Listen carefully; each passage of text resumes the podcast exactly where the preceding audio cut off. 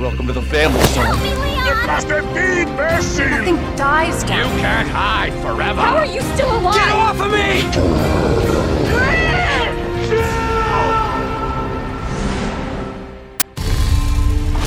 Toda história tem um começo. A gente tem que expor a Umbrella.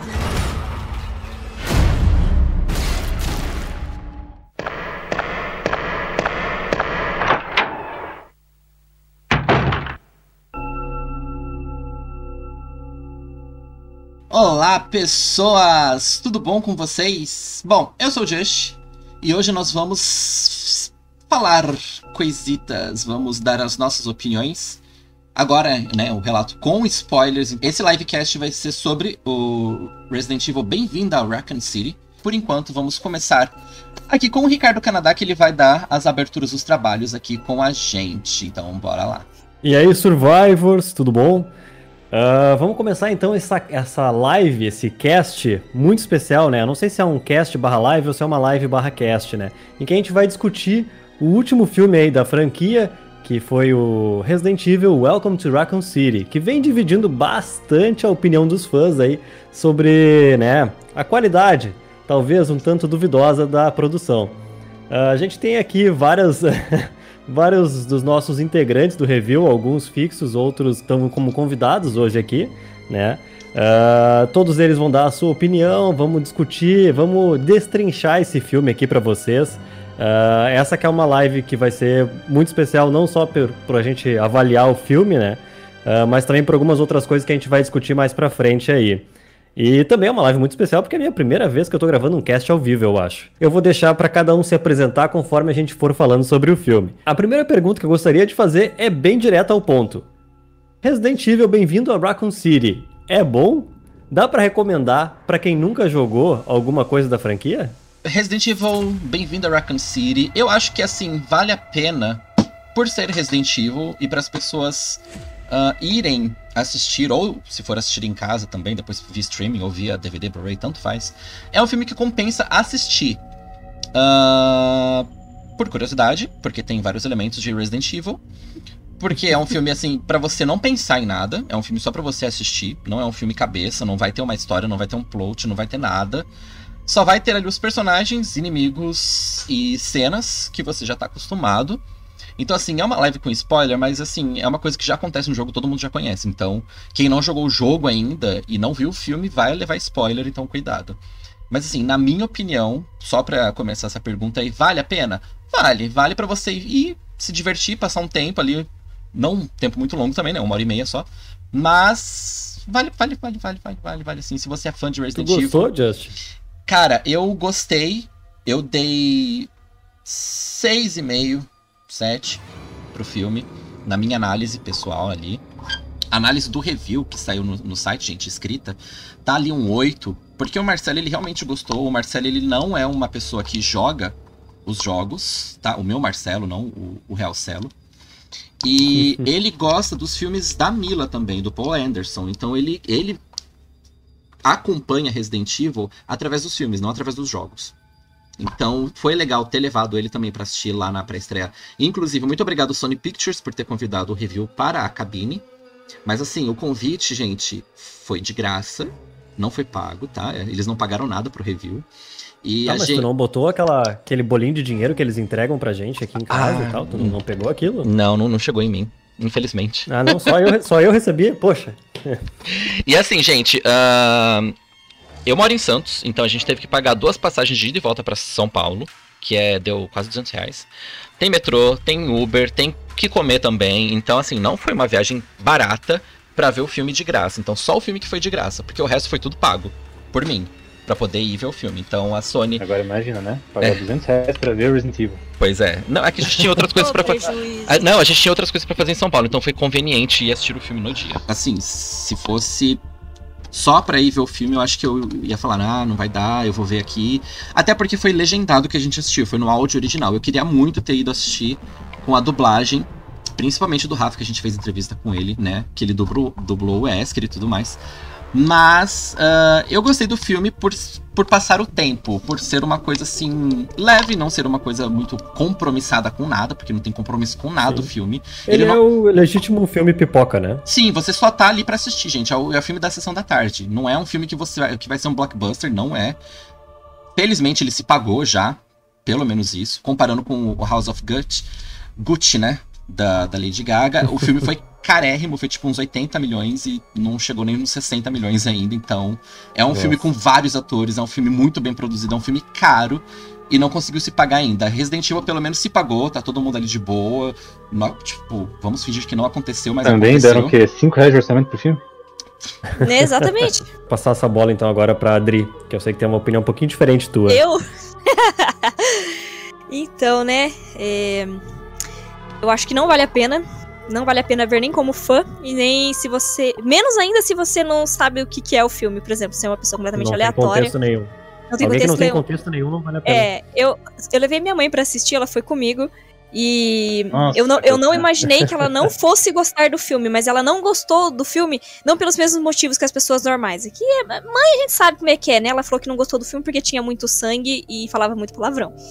Mas, é, tipo, não sei, é um filme que, por exemplo, se eu levasse, sei lá, minha sobrinha pra assistir, que conhece pouco de Resident Evil, ela também não, acho que ela não ia gostar. Eu acho que é, é complicado. Ele tem muitas referências legais pros fãs. Re- referências eu acho que é muito legal. Agora, de história, né, o roteiro em si, é, o desenvolvimento dos personagens. Ah, o, filme, o filme só tem referência, ele não tem mais nada. Só isso. E- então não vale a pena. No- só as referências não são suficientes pra agradar os fãs. E só a referência não vai pegar as pessoas normais, porque elas não sabem do que, que é.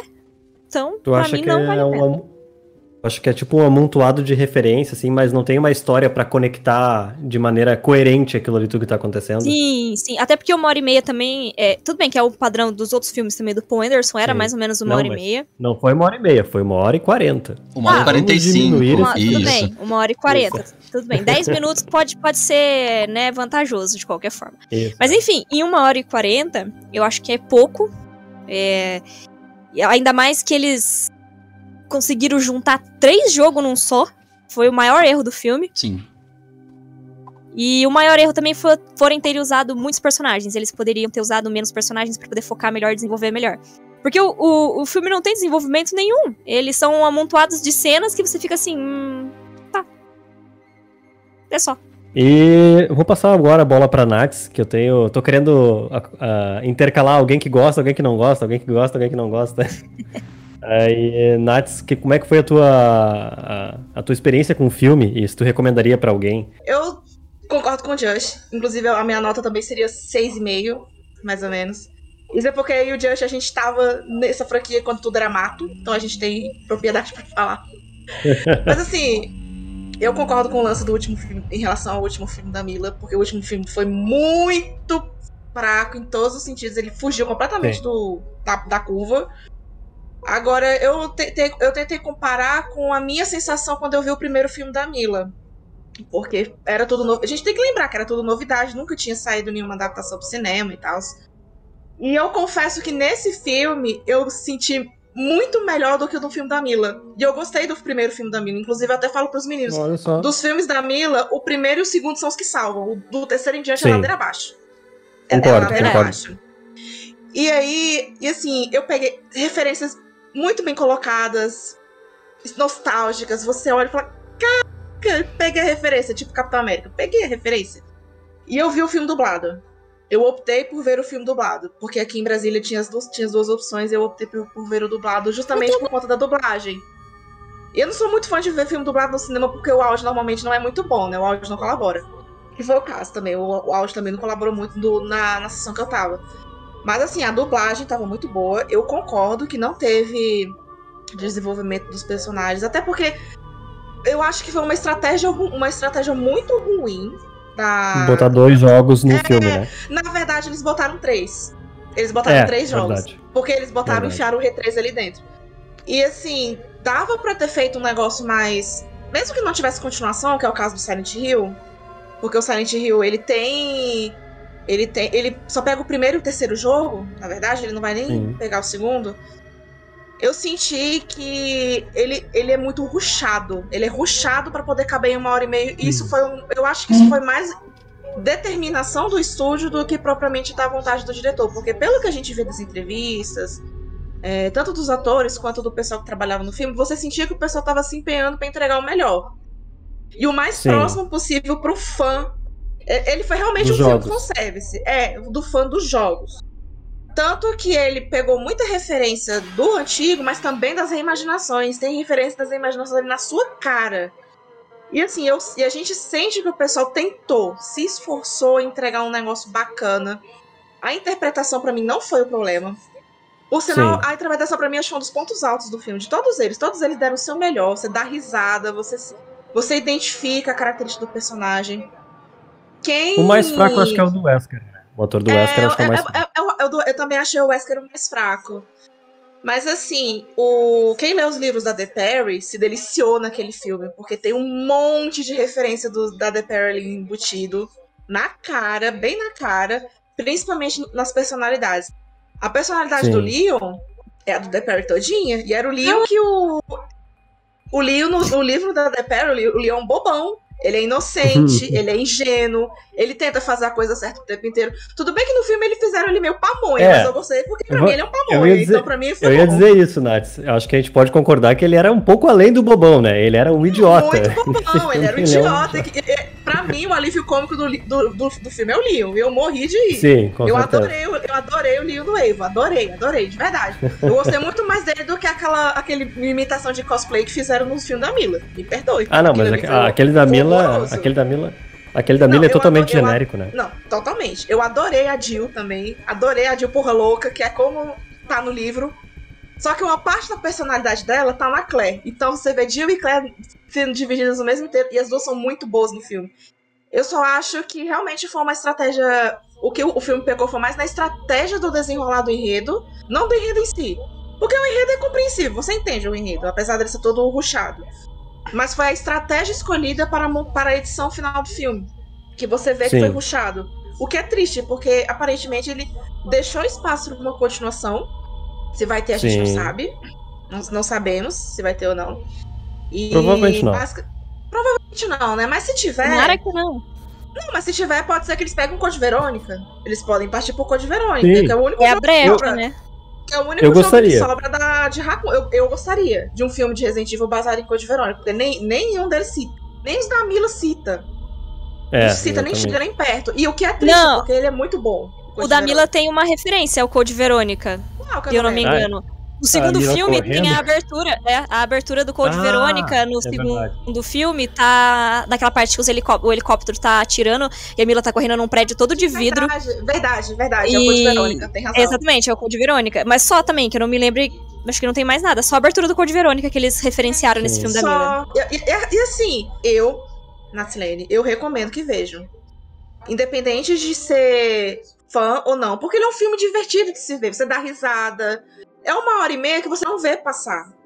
Quando eu dei fé, já tava acabando o filme, apesar do- de todos os problemas que a gente vai falar aqui, com mais detalhes e tal.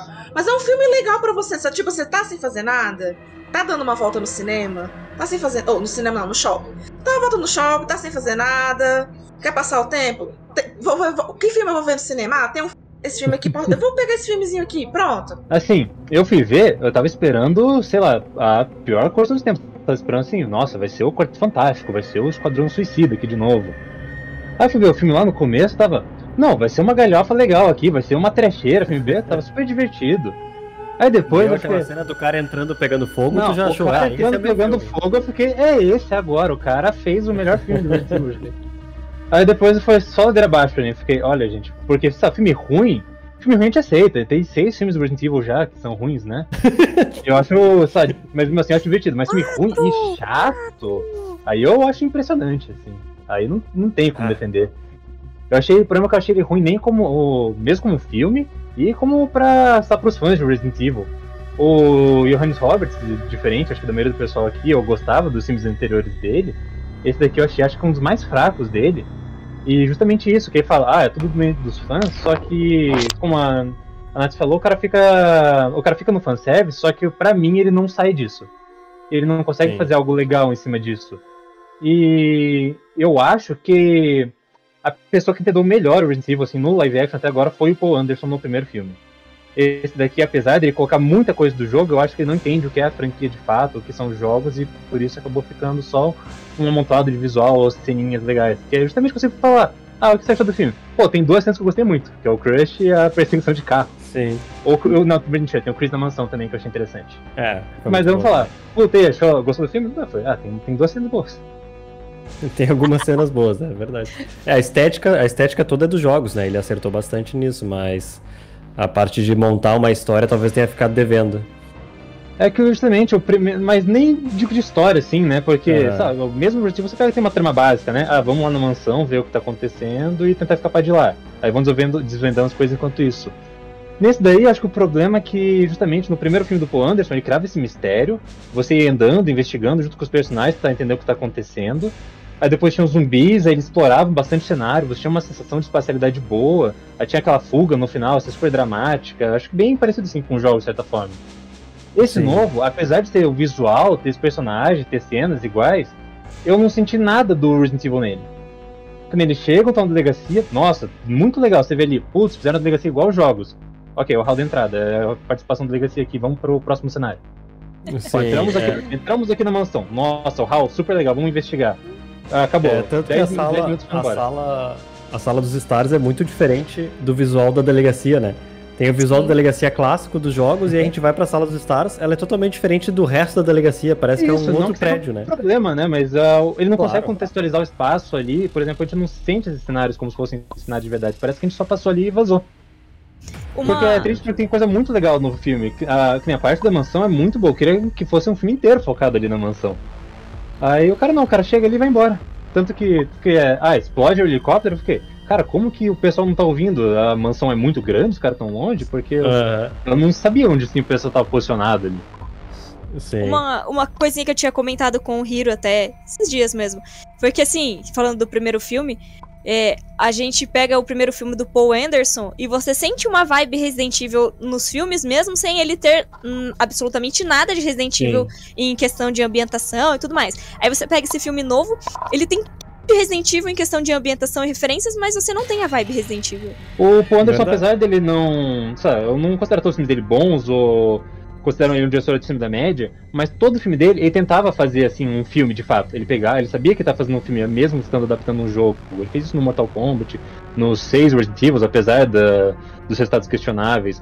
O Johannes parece que esqueceu que estava fazendo um filme no final das contas. Eu acho que isso é uma coisa que acaba prejudicando o resultado, tanto para os fãs quanto para o público geral. Não recomendaria pra alguém que não é fã da franquia, pra alguém que só quer ver um filmezinho no cinema? Ah, sabe? eu, fico pens- eu fiquei pensando isso, eu fui ver com os amigos, né?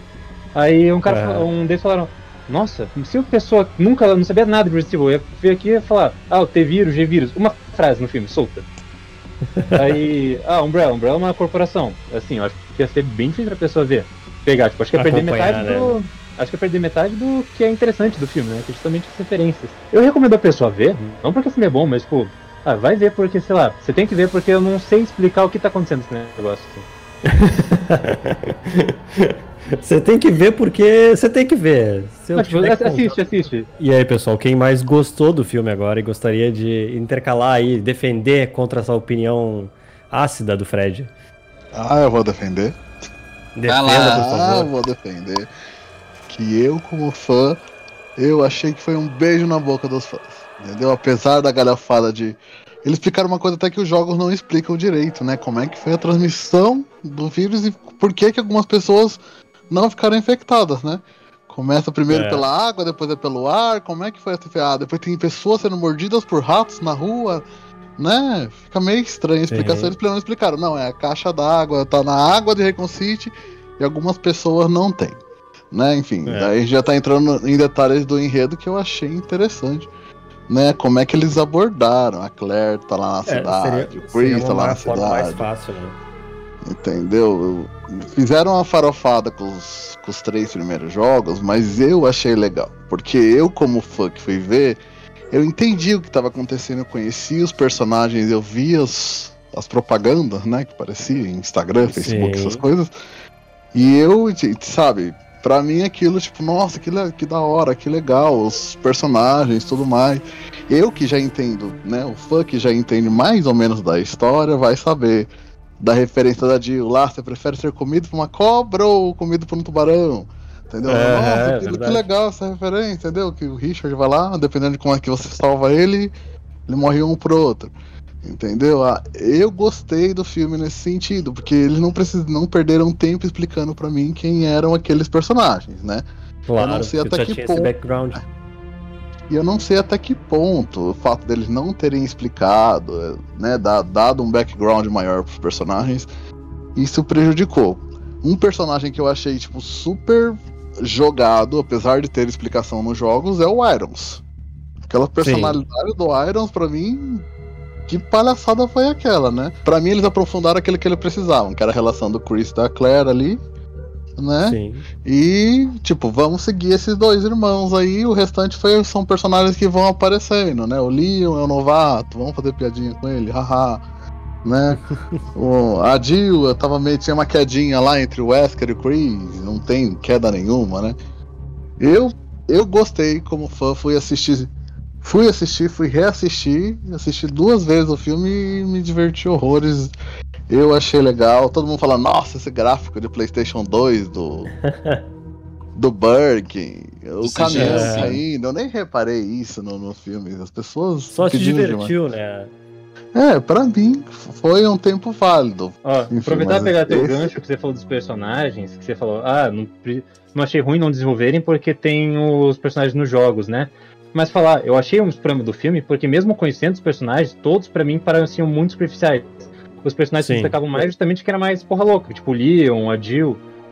Mas, por exemplo, eu lembro do Resident Evil 1, eu não sabia o nome dos personagens, não apresentou nada deles, e eu lembro muito mais deles do que dos personagens do Welcome to Raccoon City, sendo que eu já tecnicamente conhecia eles. E os personagens no outro nem falam o nome deles. Você só sabe que é Alice é Alice por causa dos créditos ou por causa dos outros filmes. O Resident Evil Hóspede Maldito não é citado o nome da Alice em nenhum momento.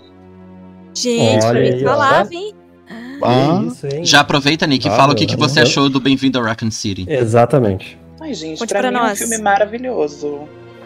Eu achei incrível. Olha aí.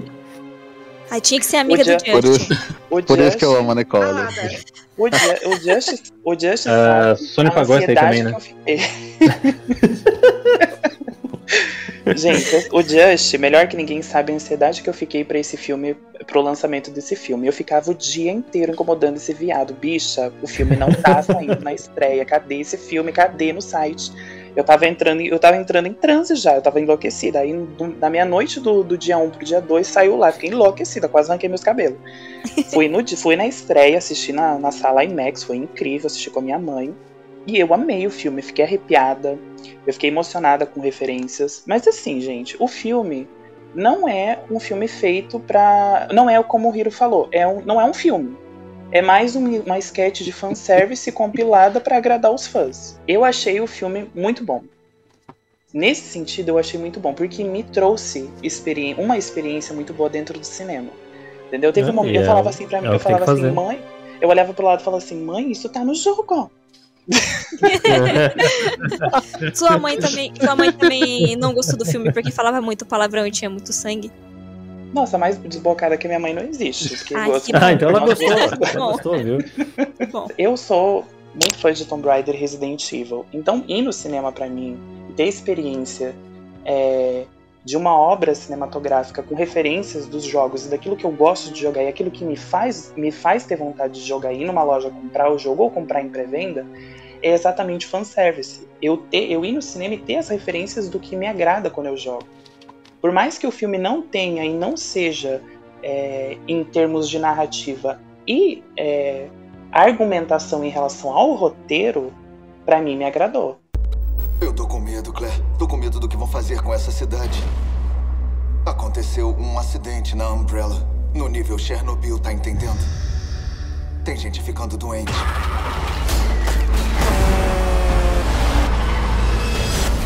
Você tem que ajudar, Claire. Mostrar pro mundo o que tá acontecendo. Eu gostei muito, saí do cinema conversando muito com a minha mãe sobre o filme, conversei muito com o Just sobre o filme, com amigos meus também que gostam de Resident Evil.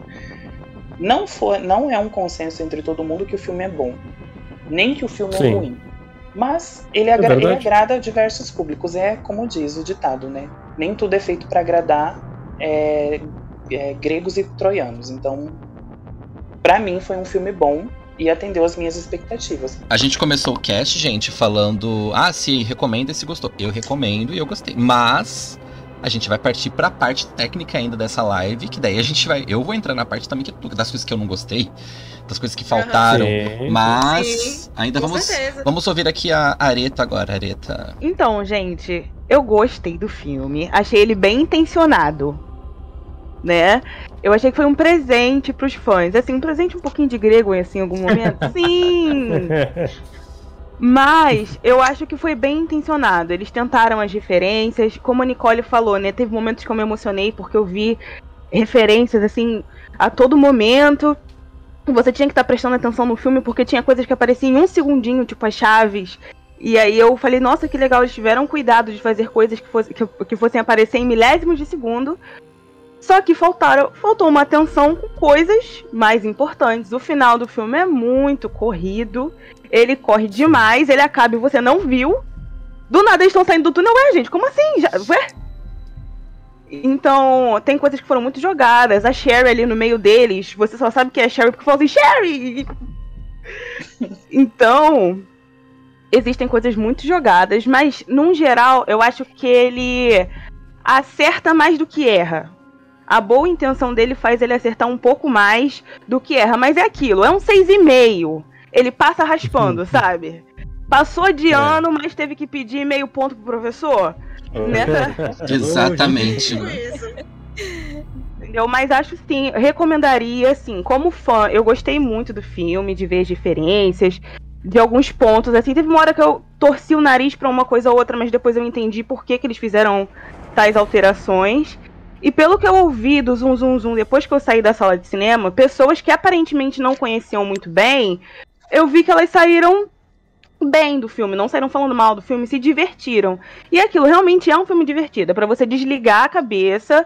Eu fui depois do trabalho, então assim, tava super estressada, cheguei lá, me diverti, desliguei, sumiu tudo da minha cabeça, consegui rir do cara entrando na delegacia, eu ri horrores, eu gargalhei.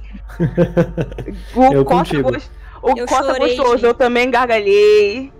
Então, assim, é, é bom, recomendo pra todo mundo, pra quem conhece, pra quem não conhece, Pra quem não conhece, eu acho que não que isso seja uma boa coisa, mas essa talvez essa falta de informação sobre os personagens assim, não que isso seja bom novamente, mas pode ser que atraia até um novo público, tipo assim, pô, quero conhecer essa galera aqui.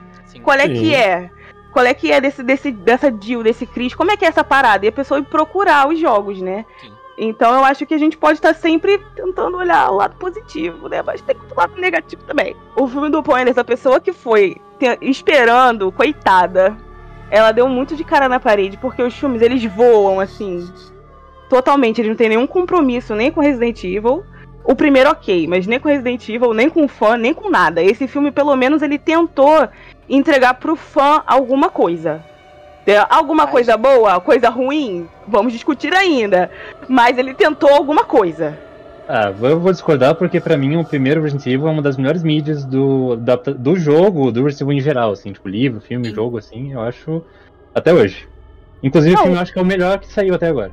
Não, Sim. o filme, o primeiro, eu concordo, mas eu tô falando assim, depois do 3, daquele zumbi fazendo maratona do deserto. Ah, não. Ah, mas depois Aquela- do 3, depois do Aí, jogo depois do também, três aí, esquece. aí, foi com Assim, o Anderson só presta o primeiro e o segundo. Exatamente. A partir do terceiro é ladeira abaixo. É ladeira abaixo. A partir do terceiro é o que eu sempre falo. Sempre falo. Virou X-Men e Guerra dos Sim. Clones. Acabou. É só isso. O World War Z. Não pode esquecer do World War Z também. É, Sim. também. Não esqueça Mortal Kombat. Não pode esquecer de Mortal Kombat Ah, também. é verdade. Ah, O que tem de luta, né, naqueles É. filmes. Ah, é? Não, o Mas- mais irônico, o mais irônico do Mortal Kombat é que o menos pior ainda é o do Paul Anderson também. Ainda é o Que é o Paul Anderson, primeiro. verdade. Eu gosto muito do primeiro filme do Mortal Kombat e do Silent Hill também. Não sei se vocês gostam. Sim, o primeiro lá, filme é é ótimo. sim. Eu gostei. Foi- Sensacional. Só o primeiro. Porque eles fizeram o algo que acho que a Marvel tá fazendo, que é pegar a história que já existe e adaptar pro público. Não, sei lá, escrever. Eu tenho um roteiro assim, de. Sabe aquele cara que faz cinema na faculdade? Vai fazer Uhum. o filme? Eu tenho roteiro e vou colocar as coisas da obra dentro. É o que a maioria faz, é o que fizeram nesse Resident. E o que faz com a maioria das obras. O último filme do Mortal Kombat, por exemplo, que é terrível. Horrível. É, É, isso, eles, eles, eles eles pensam numa estrutura de roteiro e enfiam as coisas lá. Eles não, não podem fazer a história igualzinho do mesmo jeito, senão imagina, fazer um filme de uma hora e quarenta, você vai lá, co- acompanha a Jill, ai, abre uma porta, agora ela toca piano, agora vai pegar. Tinha que ser assim. Não dá pra, ser- Exatamente. não dá pra você Não, tinha que ser assim, tinha que ser assim. adaptar pro filme, Gente, entendeu? o primeiro filme do Paul Anderson é isso, é os caras andando ali, demora É. 40 minutos pra É. ser zumbi, eles É abrindo suspense. porta, indo e voltando, dá pra fazer tranquilo. Eu acho que Dá, o primeiro eles- zumbi aparece com 40 minutos de filme, né? Uma É por aí assim, mesmo. o Anderson. Sim, sim. Mas, então, mas eles tinham um enredo e um roteiro bom pra ser seguido, coisa que não existe nesse filme. É a mesma coisa do Mortal Kombat 1, é a mesma coisa do primeiro Silent Hill. Eles construíram um enredo bom, onde mesmo quem não conhece, por exemplo, quando eu assisti Silent Hill, tá, eu hoje em dia não sei muita coisa de Silent Hill ainda, mas assim, pra mim foi um filme extremamente interessante. E eu não manjava nada, nem Sim, manjo história ainda. que você acompanha, né? Então, É. exatamente, é uma história que você acompanha. A história tem começo, meio e fim, e ele é bem desenvolvido com aqueles personagens que aparecem ali. É isso que tem que ser um filme. Independente dele ter um ritmo muito corrido ou ele ter um ritmo mais lento, se ele for bem desenvolvido, meio que o ritmo se faz, sabe? E você acompanha tranquilamente o filme. É porque assim, eu acho que também a gente, como fã, a gente também tem que fazer um meia-culpa. Porque a gente, quando quer adaptação, a gente quer o 100% Fiel, né? realista e às vezes não dá pra fazer. Tem coisa que Não, não, não dá dá. pra Tem que Então, adaptar. ele precisa- Exatamente, tem que fazer a adaptação de um jeito que funcione pro enredo do filme. O, o- lance do Silent Hill do final, que eles fizeram a Alissa ficar na cama, aparecer a Alissa na cama, eu achei que ficou completamente. Poderia muito bem ter estado no jogo também, porque fez todo sentido. Essa é uma coisa. é- Essa foi uma adaptação que ficou legal. Agora, por exemplo, aquele, aquela parte da. Acho que era da escola, se não falar a memória. Que tem aquele. aquele que era um. Acho que era um zelador, que ele aparece todo torto lá. Ali, pra mim, não fez sentido nenhum aquilo ali. Tava, eles jogaram ele ali, pá, fica ali. É, a parte da escola é meio. Terror. É, entendeu? Por isso que eu falo que às vezes o que salvou o Silent Hill 1 foi o. O, o efeito especial ficou muito bem feito. Porque assim, tem umas coisas de roteiro ou outra que eu não sei se foi por questão de escolha, que ficaram meio estranhas na, quando você vê o filme, mas você não liga. Você simplesmente não liga. Mas tá lá, mas você É, não liga. A parte da escola é meio francês, porque tem o, É, o, o? Pirâmide Red lá. Na verdade, o Pirâmide Sim. Red não faz sentido em nenhum outro jogo além do 2. Não, ele não faz sentido em nenhum jogo além do 2, exatamente. Mas não podia Depois- faltar ele lá, né? Então colocaram. Assim, mas assim, é, não desmerecendo o filme, muito pelo contrário. O Silent Hill, ele foi o filme que me ensinou que você não tem que cobrar 100% de realidade num filme de jogo.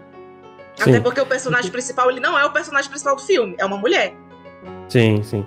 É que adaptar, Então, assim, adaptar jogo é muito difícil, né? A gente vê que não tem, quase não tem é filme que difícil. acerta. Tem uma fala que eu lembro que o Jack Chan falou, que ele tava Hum. falando quando tava gravando um filme. Ele falou, ó, essa cena aqui não deu certo, eu vou. eu- como que eu vou explicar? O cara vai no cinema e vou lá explicar. Ó, essa cena não deu certo, eu vou em todos os cinemas fazer isso? Não, o espectador vai ver Exatamente. o produto final do filme. Exatamente. Aí É, acaba é, é. acontecendo Perfeito. uma, uma coisa que aconteceu. Você pega o Zack Snyder, por exemplo, com o filme do- da Liga da Justiça, que a gente sabe também que foi um caso desses. Ele não teve Sim. autonomia de desenvolver o filme, e aí saiu aquele lixo que foi o que Pois aconteceu é.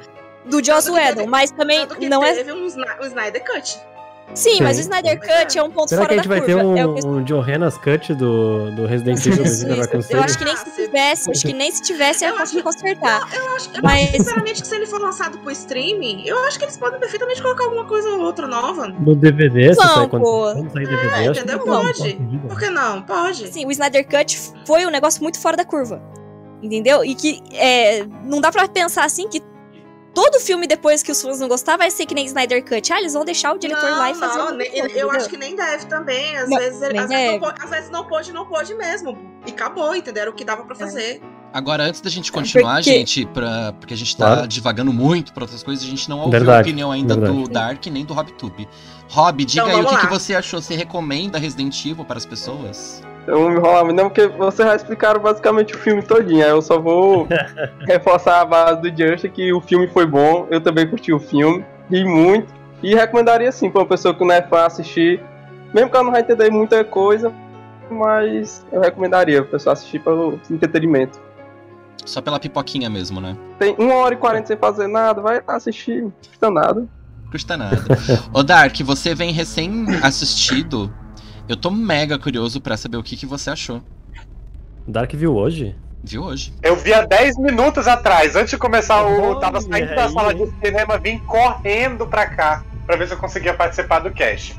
Vamos lá. Olha aí. É, eu. o- Nossa, gente, eu fui sacrifício, porque uma cancelaram a sessão, a outra faltou luz aqui em Manaus, aí eu fui lá na terceira sessão, consegui assistir, e a minha opinião é a seguinte: Welcome to Raccoon City foi bom, foi bom.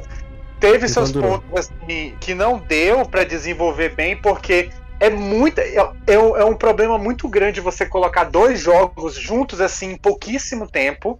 Eles misturaram muito. Essa mistura me incomodou por um certo tempo. Tipo, ah, é ponto de, de Resident Evil 1 e ponto de Resident Evil 2. Mas se você não procurar detalhes no jogo, do, do- pra quem é fã, se você não procurar detalhes, você acaba se divertindo. Se você achar os detalhes, você se diverte ainda mais. Eu fui sem assistir nada, nem um trailerzinho. Só, só pra não dizer que eu não assisti o trailer, eu assisti um trailer com música, que eu não lembro nem qual foi a música agora, meu pai me ajuda. É, não Era vou do lembrar mesmo. He-Man, era do He-Man. É, essa mesmo, eu amei, eu amei. E, nossa, eu fui sem expectativa, eu fui sem assistir trailer nenhum, eu fui sem assistir, é, é, sem ler nada de fora, nada, nada, não li nada. Tanto é que eu quero até pedir desculpa do pessoal, provavelmente, sei lá, sair do- dos grupos, porque tava todo mundo. Eu me isolei socialmente pra ir cru, e a minha opinião é essa. Eu gostei. É divertido, entendeu? Não é algo que eu, eu não tava cobrando, assim como eu não cobrei de Resident Evil 3, depois que eu vi Resident Evil 2 Remake, mas isso é papo para outro cast. Então, assim, tem tempo, vai lá. Não espera nada, que tu vai se divertir. Essa é a minha opinião sobre o Operation Raccoon City. O, o Operation Raccoon City já, perdão. Operation. Operation Raccoon What are these things? Jesus. Eu achei interessante que o pessoal falou um pouco sobre a SD Perry e Silent Hill, em questão de referências, né? Isso foi um dos pontos no qual eu gostei bastante do filme. Primeiro que tem coisas em que o fã, que é fã do filme, do, do, do, do Paul Anderson, não vai. é, p- pode achar, o fã do jogo vai achar, mas tem referência que foi salpicada ali do da SD Perry. Por exemplo, o, a, a maquininha do Trent que é entregue pro Wesker no armário. Eu vi aquela cena acontecendo quando eu li o livro. Mas, Exatamente. não, nesse caso aconteceu com a Jill. No filme já foi com o Wesker. E para tentar dar uma trama legal. Mas mesmo assim, eu lendo aqui- aquilo ali, porque aquilo é exatamente o que está escrito no livro. É uma, uma referência muito legal para alguma para um, um livro que nem todo mundo leu, né? Nem todo Sim, mundo foi- leu. Aquilo foi tudo, aquilo foi tudo. Aqueceu meu coraçãozinho, sabe? E outra, Silent Hill, o pessoal falou de Silent Hill. Eu senti uma vibe muito parecida de Welcome to Raccoon City e Silent Hill, o, o- terror em Silent Hill. Por quê? O pessoal. É, é um filme que a gente já conhece o jogo. A gente vai assistir o filme tentando achar referências do jogo. Algumas a gente acha, outras a gente acha uma farofa. Por exemplo, eu achei farofa, mas foi uma farofa boa. No Silent Hill, o, o Pyramid Head, que não aparece no primeiro jogo. É uma referência ao primeiro jogo, mas botaram o Pyramid Head lá de alguma forma. No Welcome to Raccoon City, tem um monte, uma farofa enorme de coisa de livro, de coisa de filme, de, de, de jogo, de filme. E eu gostei disso. Eu gostei porque eu não fui esperando algo encaixar no canônico. Não, se você estar esperando isso, você tá decepcionado. Mas eu gostei porque é um, um, é mara- é uma- é uma- um salpicão, entendeu? Com um pouquinho de uva passa. É uma coisinha gostosa de se assistir. Isso não mas não muito gostoso, mas tudo bem. Tá, sai daqui. Pois é, eu achei que foi meio insosso, mas tudo bem. Posso fazer um adendo antes de vocês entrarem na parte técnica, que Claro. relaciona um pouco sobre essas questões de opinião? Eu, por exemplo, sou uma pessoa um pouco suspeita pra falar sobre os filmes, porque eu sou apaixonada pela saga da Alice. Eu assisti no cinema, não todos, mas eu assisti desde o 4 e pra mim foi a melhor experiência em 3D no cinema que eu já tive. Muito bom. E eu gosto muito dos filmes. Só que assim, gente, o que me faz gostar muito dos filmes da Alice é exatamente esse desprendimento do que o Resident Evil é nos jogos. Eu sou uma pessoa, por exemplo, que eu não conheço Resident Evil em todas as mídias. Por exemplo, eu conheço Resident Evil pelos jogos e pelos filmes, mas eu não li todos os livros, eu não conheço todas as animações, eu não conheço todos os animes, todas as, as produções litro- é, literárias que foram feitas em relação à lore e à própria história de Resident Evil. e esse, esse meu comentário se correlaciona ao quê? Tem muita gente que só conhece Resident Evil pelos jogos e acha que os filmes são uma merda. Tem muita gente que conhece os jogos, os, conheceu os jogos assim como eu pelos filmes e acha incrível.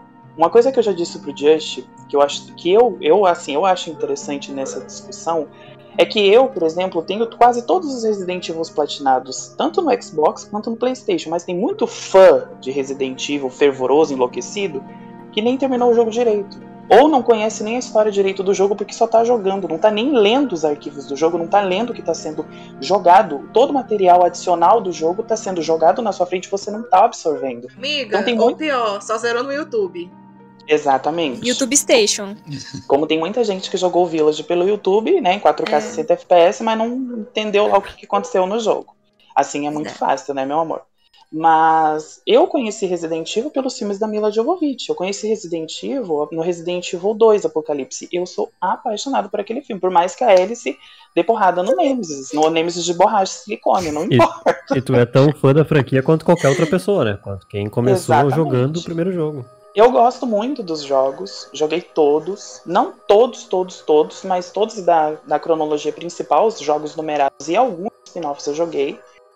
E pra mim, os filmes não, não fazem todo esse alarde em relação à história, porque pra mim, do jeito que é, é bom. Porque esse desprendimento da história principal faz com que os filmes não tenham esse comprometimento em ser algo fiel ao jogo. Ele carrega o nome do jogo, ele carrega uma história adaptada e encaixada no que é Resident Evil nos jogos e te entrega uma obra diferente em outra mídia. E é isso que me faz gostar dos filmes. Eu sei que tem gente que tem opiniões diferentes, eu respeito isso totalmente. Porque, por exemplo, eu não gosto de gente baixinha, mas eu adoro o Just. Já sei que ela vai me odiar. Gente, é brincadeira. ao vivo aqui, sábado à noite. Mas assim, você não gosta porque você acha que é mau caráter? Se gente baixinha é mau caráter? Não, Não, gente, eu tô, eu tô me tirando, mano. Eu tô brincando. Olha o preconceito e. Gente, eu tô brincando, é brincadeira. É que eu faço muito isso com o Just. Mas só pra concluir, eu acho que assim, as comunidades de jogos, elas estão cada vez mais tóxicas. Você não pode dizer que você gostou de uma produção se a outra pessoa não gostou. As Verdade. opiniões sempre vão ser conflitantes. Entendeu? Por isso que eu gosto de conversar e debater com pessoas que estão abertas a esse tipo de debate. Eu, por exemplo, gosto muito do Resident Evil 3 Remake, mas tem gente que odeia. Pra mim é um ótimo Sim. jogo. Por mais que ele tenha cortado muita coisa, é um jogo bem produzido e é um jogo bem feito. Mas em quesito história, ele pecou. Mas não, não é por isso que eu vou simplesmente jogar o jogo no lixo ou simplesmente não jogar. Sim. Entendeu? Nicole, é, acontece que hoje em dia a gente não pode ter opiniões diferentes, né? Então. Não, hoje não pode ter opinião. Não, não po- é verdade, não pode ter Sim. opinião. Por exemplo, se eu não gostei e você gostou, a gente vai achar que o outro tá, tá errado. Que você não, você não É. pode ser minha amiga porque você, nossa, não tem a mesma opinião que eu. E a gente sabe que não é bem Exatamente. assim que as coisas funcionam, né? Isso é uma coisa muito ruim pra toda essa questão social, né? Porque como que a gente, como uma comunidade, ou como pessoas que gostam de Resident Evil ou de qualquer outra série, tanto de filmes, séries ou jogos, como que a gente vai se comunicar entre si? A gente é uma comunidade. É. Independente da opinião que eu tenha, ou que o Ricardo tenha, que o Hiro tenha, que a Nats tenha, ou que o Just tenha, nós somos uma comunidade, a gente tem que viver meio que na ideia mesmo de sociedade, cara. Não é porque eu tenho uma opinião diferente de você que eu não vou gostar de você, ou que eu vou levar isso como uma ideia pessoal e te afastar. Entendeu? Por exemplo, Viu, eu gente? gosto Não é porque eu achei que o Ita era uma porta que vocês precisam me odiar. Ah, não, aí eu. Ah, brincadeira, gente. Um beijo. Nicole falou Ai, tudo. gente. Respeito, gente. É, muito bom. Respeitem-se, respeitem-se, é, e com- interajam como uma comunidade. Não precisam usar. é, uma coisa que eu vejo muito, principalmente depois que eu entrei pro review, que eu comecei a acompanhar assim fervorosamente as redes, é pessoas que usam de comentários assim esdrúxulos em relação a coisas que não tem necessidade, cara. Você vai no cinema assistir um filme, ou você vai assistir uma série, você vai jogar um jogo, ou às vezes até mesmo uma produção é, independente, como por exemplo trabalhos de fã, você tem que ir com a mente aberta. A própria Capcom não vem trazendo, não vem fazendo um trabalho extremamente. é, Ai, como é que eu, eu não tô conseguindo achar a palavra? Um trabalho exa- totalmente visado pro fã ou pra própria história do jogo. Ou a gente Sim. tiveram várias reviravoltas, tiveram várias mudanças, tiveram várias interpretações de uma mesma ideia. E são coisas que estão nos jogos. Tem muita gente. O, o filme se encaixa exatamente no quê? Resident Evil 1, 2 e 3 é um ciclo. Resident Evil 4, 5 e 6 é outro. Resident Evil 7 e 8. E o próximo 9, que vai ser a, a protagonista vai ser a, a Taylor Swift, são coisas diferentes. E o- a própria comunidade se divide entre si. O arco de Raycon City, o, o arco lá do emo loiro e o do. do Trilogia Ethan de ação. É. Sabe? Eu gosto de todos. Entendeu? Eu gosto de todos, gosto muito de todos, joguei todos, platinei a maioria. E tô feliz com isso. Assisti os filmes no cinema, gastei meu dinheiro onde eu tinha que gastar. Gente, se eu. Olha, desculpa o que eu vou falar, mas se eu tiver que comprar um dildo do Ethan Winters, eu compro. Não tô nem aí. sabe? São coisas que não, não fazem. Um cogumelão. Olha spoiler, olha o spoiler. spoiler. O pessoal é muito stand-up stand comedy aqui, meu. se respeitem, se tra tratem-se como uma comunidade, porque se não somos nós os fãs a se juntar e começar a cobrar também da própria produtora ou das próprias coisas que vão vir posteriormente, vai sempre ser uma catástrofe tudo. Porque se a gente hoje não consegue se entender como fã e como uma comunidade de Resident Evil, que é, por exemplo, Review e vários outros sites que fazem também esse tipo de trabalho, não somente com Resident Evil, a gente nunca vai se entender. Não adianta. Sim. Não tem nada melhor, como eu já falei pro Just, o meu sonho é poder visitar a bicha e jogar Resident Evil com ela. Entendeu? Porque por ma- ela tem opiniões diferentes de- da- das minhas. Mas eu não eu tô pouco fudendo pra isso. Porque o que importa É. pra mim é o sentido de, tipo, tá ali com uma pessoa que gosta do que eu gosto. Vou aproveitar só pra fechar essa parte aí que a gente tá falando sobre as nossas opiniões mais ah, ah, ah, subjetivamente, objetivamente, mais objetivamente sobre o filme, né? Ah, pra mim, ele é um filme nota 6. ah, e eu digo nota 6 assim, porque eu acho que ele é assistível. Eu acho que ele é, ele é ok, assim, sabe? Dá pra ir assistir tranquilinho e tal. Vai ter um, algum bom momento. Não faz essa cara, Fred. Apesar tem bom momento, tem bom momento. ah, exatamente, é isso que eu ia dizer. Ele não necessariamente tem uma boa história. Eu acho que ele não tem uma boa história. Eu acho que ele, como ele tenta juntar dois jogos num filme só, não funciona. Fica tudo muito. É, três, exatamente, Dre. Obrigado por me lembrar. Três jogos num filme só, fica ruim. Não deu pra contar essa história. Eu não achei que eles conseguiram contar a história de forma coesa. Mas eu, como fã dos jogos, eu sempre quis ver um filme com os personagens dos jogos, né? Ah, então isso me deixava muito animado pra ir ver esse filme. Quando eu fui ver, eu adorei, porque tem os personagens dos jogos que eu conheço. Ah, só que dois personagens me deixaram meio. é, mais ou menos assim. Um deles foi o Leon, né? Mas não foi por aparência física do, do personagem, nem nada do tipo. Foi pelas atitudes dele no filme, né? E porque ele é um pamonha, né? Ele fica sendo jogado de lá pra cá o filme inteiro. Todo mundo tira uma onda. É, todo Pamonha, mundo tira pamonha. uma onda com a cara dele. É impressionante. Até o Ben Bertolucci tira uma onda com a cara do Leon. Cara, eu fiquei, eu fiquei assim, meu Deus, não precisava fazer isso. Mas será Coitado, que o cara não foi intencional, Eles- justamente pra ter esse, essa pegada pois cômica é. do, do alívio É, cômico? eu- Eu acho que foi. Eu que sim, Desnecessário, eu né? sim. Porque Resident Evil Eu não não achei, review eu não achei cômico. não, porque, no, porque É. no, no livro, perdão, Ricardo, é porque no livro, o, a The Perry, ela, ela- é igual que eu falei, o Leon, ele, ele é ingênuo, ele é bobinho, ele, ele, ele não, ele- é o primeiro trabalho dele. Isso, mas é bobinho, Mas é né? diferente. Não é, é. Então eu acho que É diferente, aproveitaram. Nath. Não, deixa Mas eu cala a boca. Tá. Aí quando. aí quando. Aí quando. respeito. Respeita a respeito. bot. Aí, aí quando eles aproveitaram essa característica dele e fizeram ele ficar mais galhofa. Então meio que uma coisa combinou com a outra, entendeu? Então pra mim fez todo sentido. Eu não, eu não reclamo. Eu acho que o fato dele ser ingênuo. É, o fato dele ser ingênuo e ser um palhaço, um panaca, é completamente diferente. Que- Assim, ingênuo é, é ser completamente ser incompetente, né? É isso, é isso que eu ia entrar. Na verdade, eu acho que eles erraram o tom dele. Porque Sim, sim. ele, nos jogos, até no remake agora do 2, ele é ingênuo, né? Tu vê que as Sim, atitudes dele são de novato. Muito, muito. Mas, mas ao mesmo Mas tempo, ele é ali- um bom profissional no que ele faz. Exatamente. no filme, A ele é um interpretação idiota. não, tem, né? não tem nada o que dizer da interpretação, foi muito boa. Exato, Gente, exato. Não, filme, o cara, interpretação o cara não. tá dormindo, o cara tá dormindo. Que na minha opinião, a melhor cena do filme é quando ele tá dormindo e o, e o, Essa é a melhor e o primeiro zumbi já tá pegando real. fogo. Sim.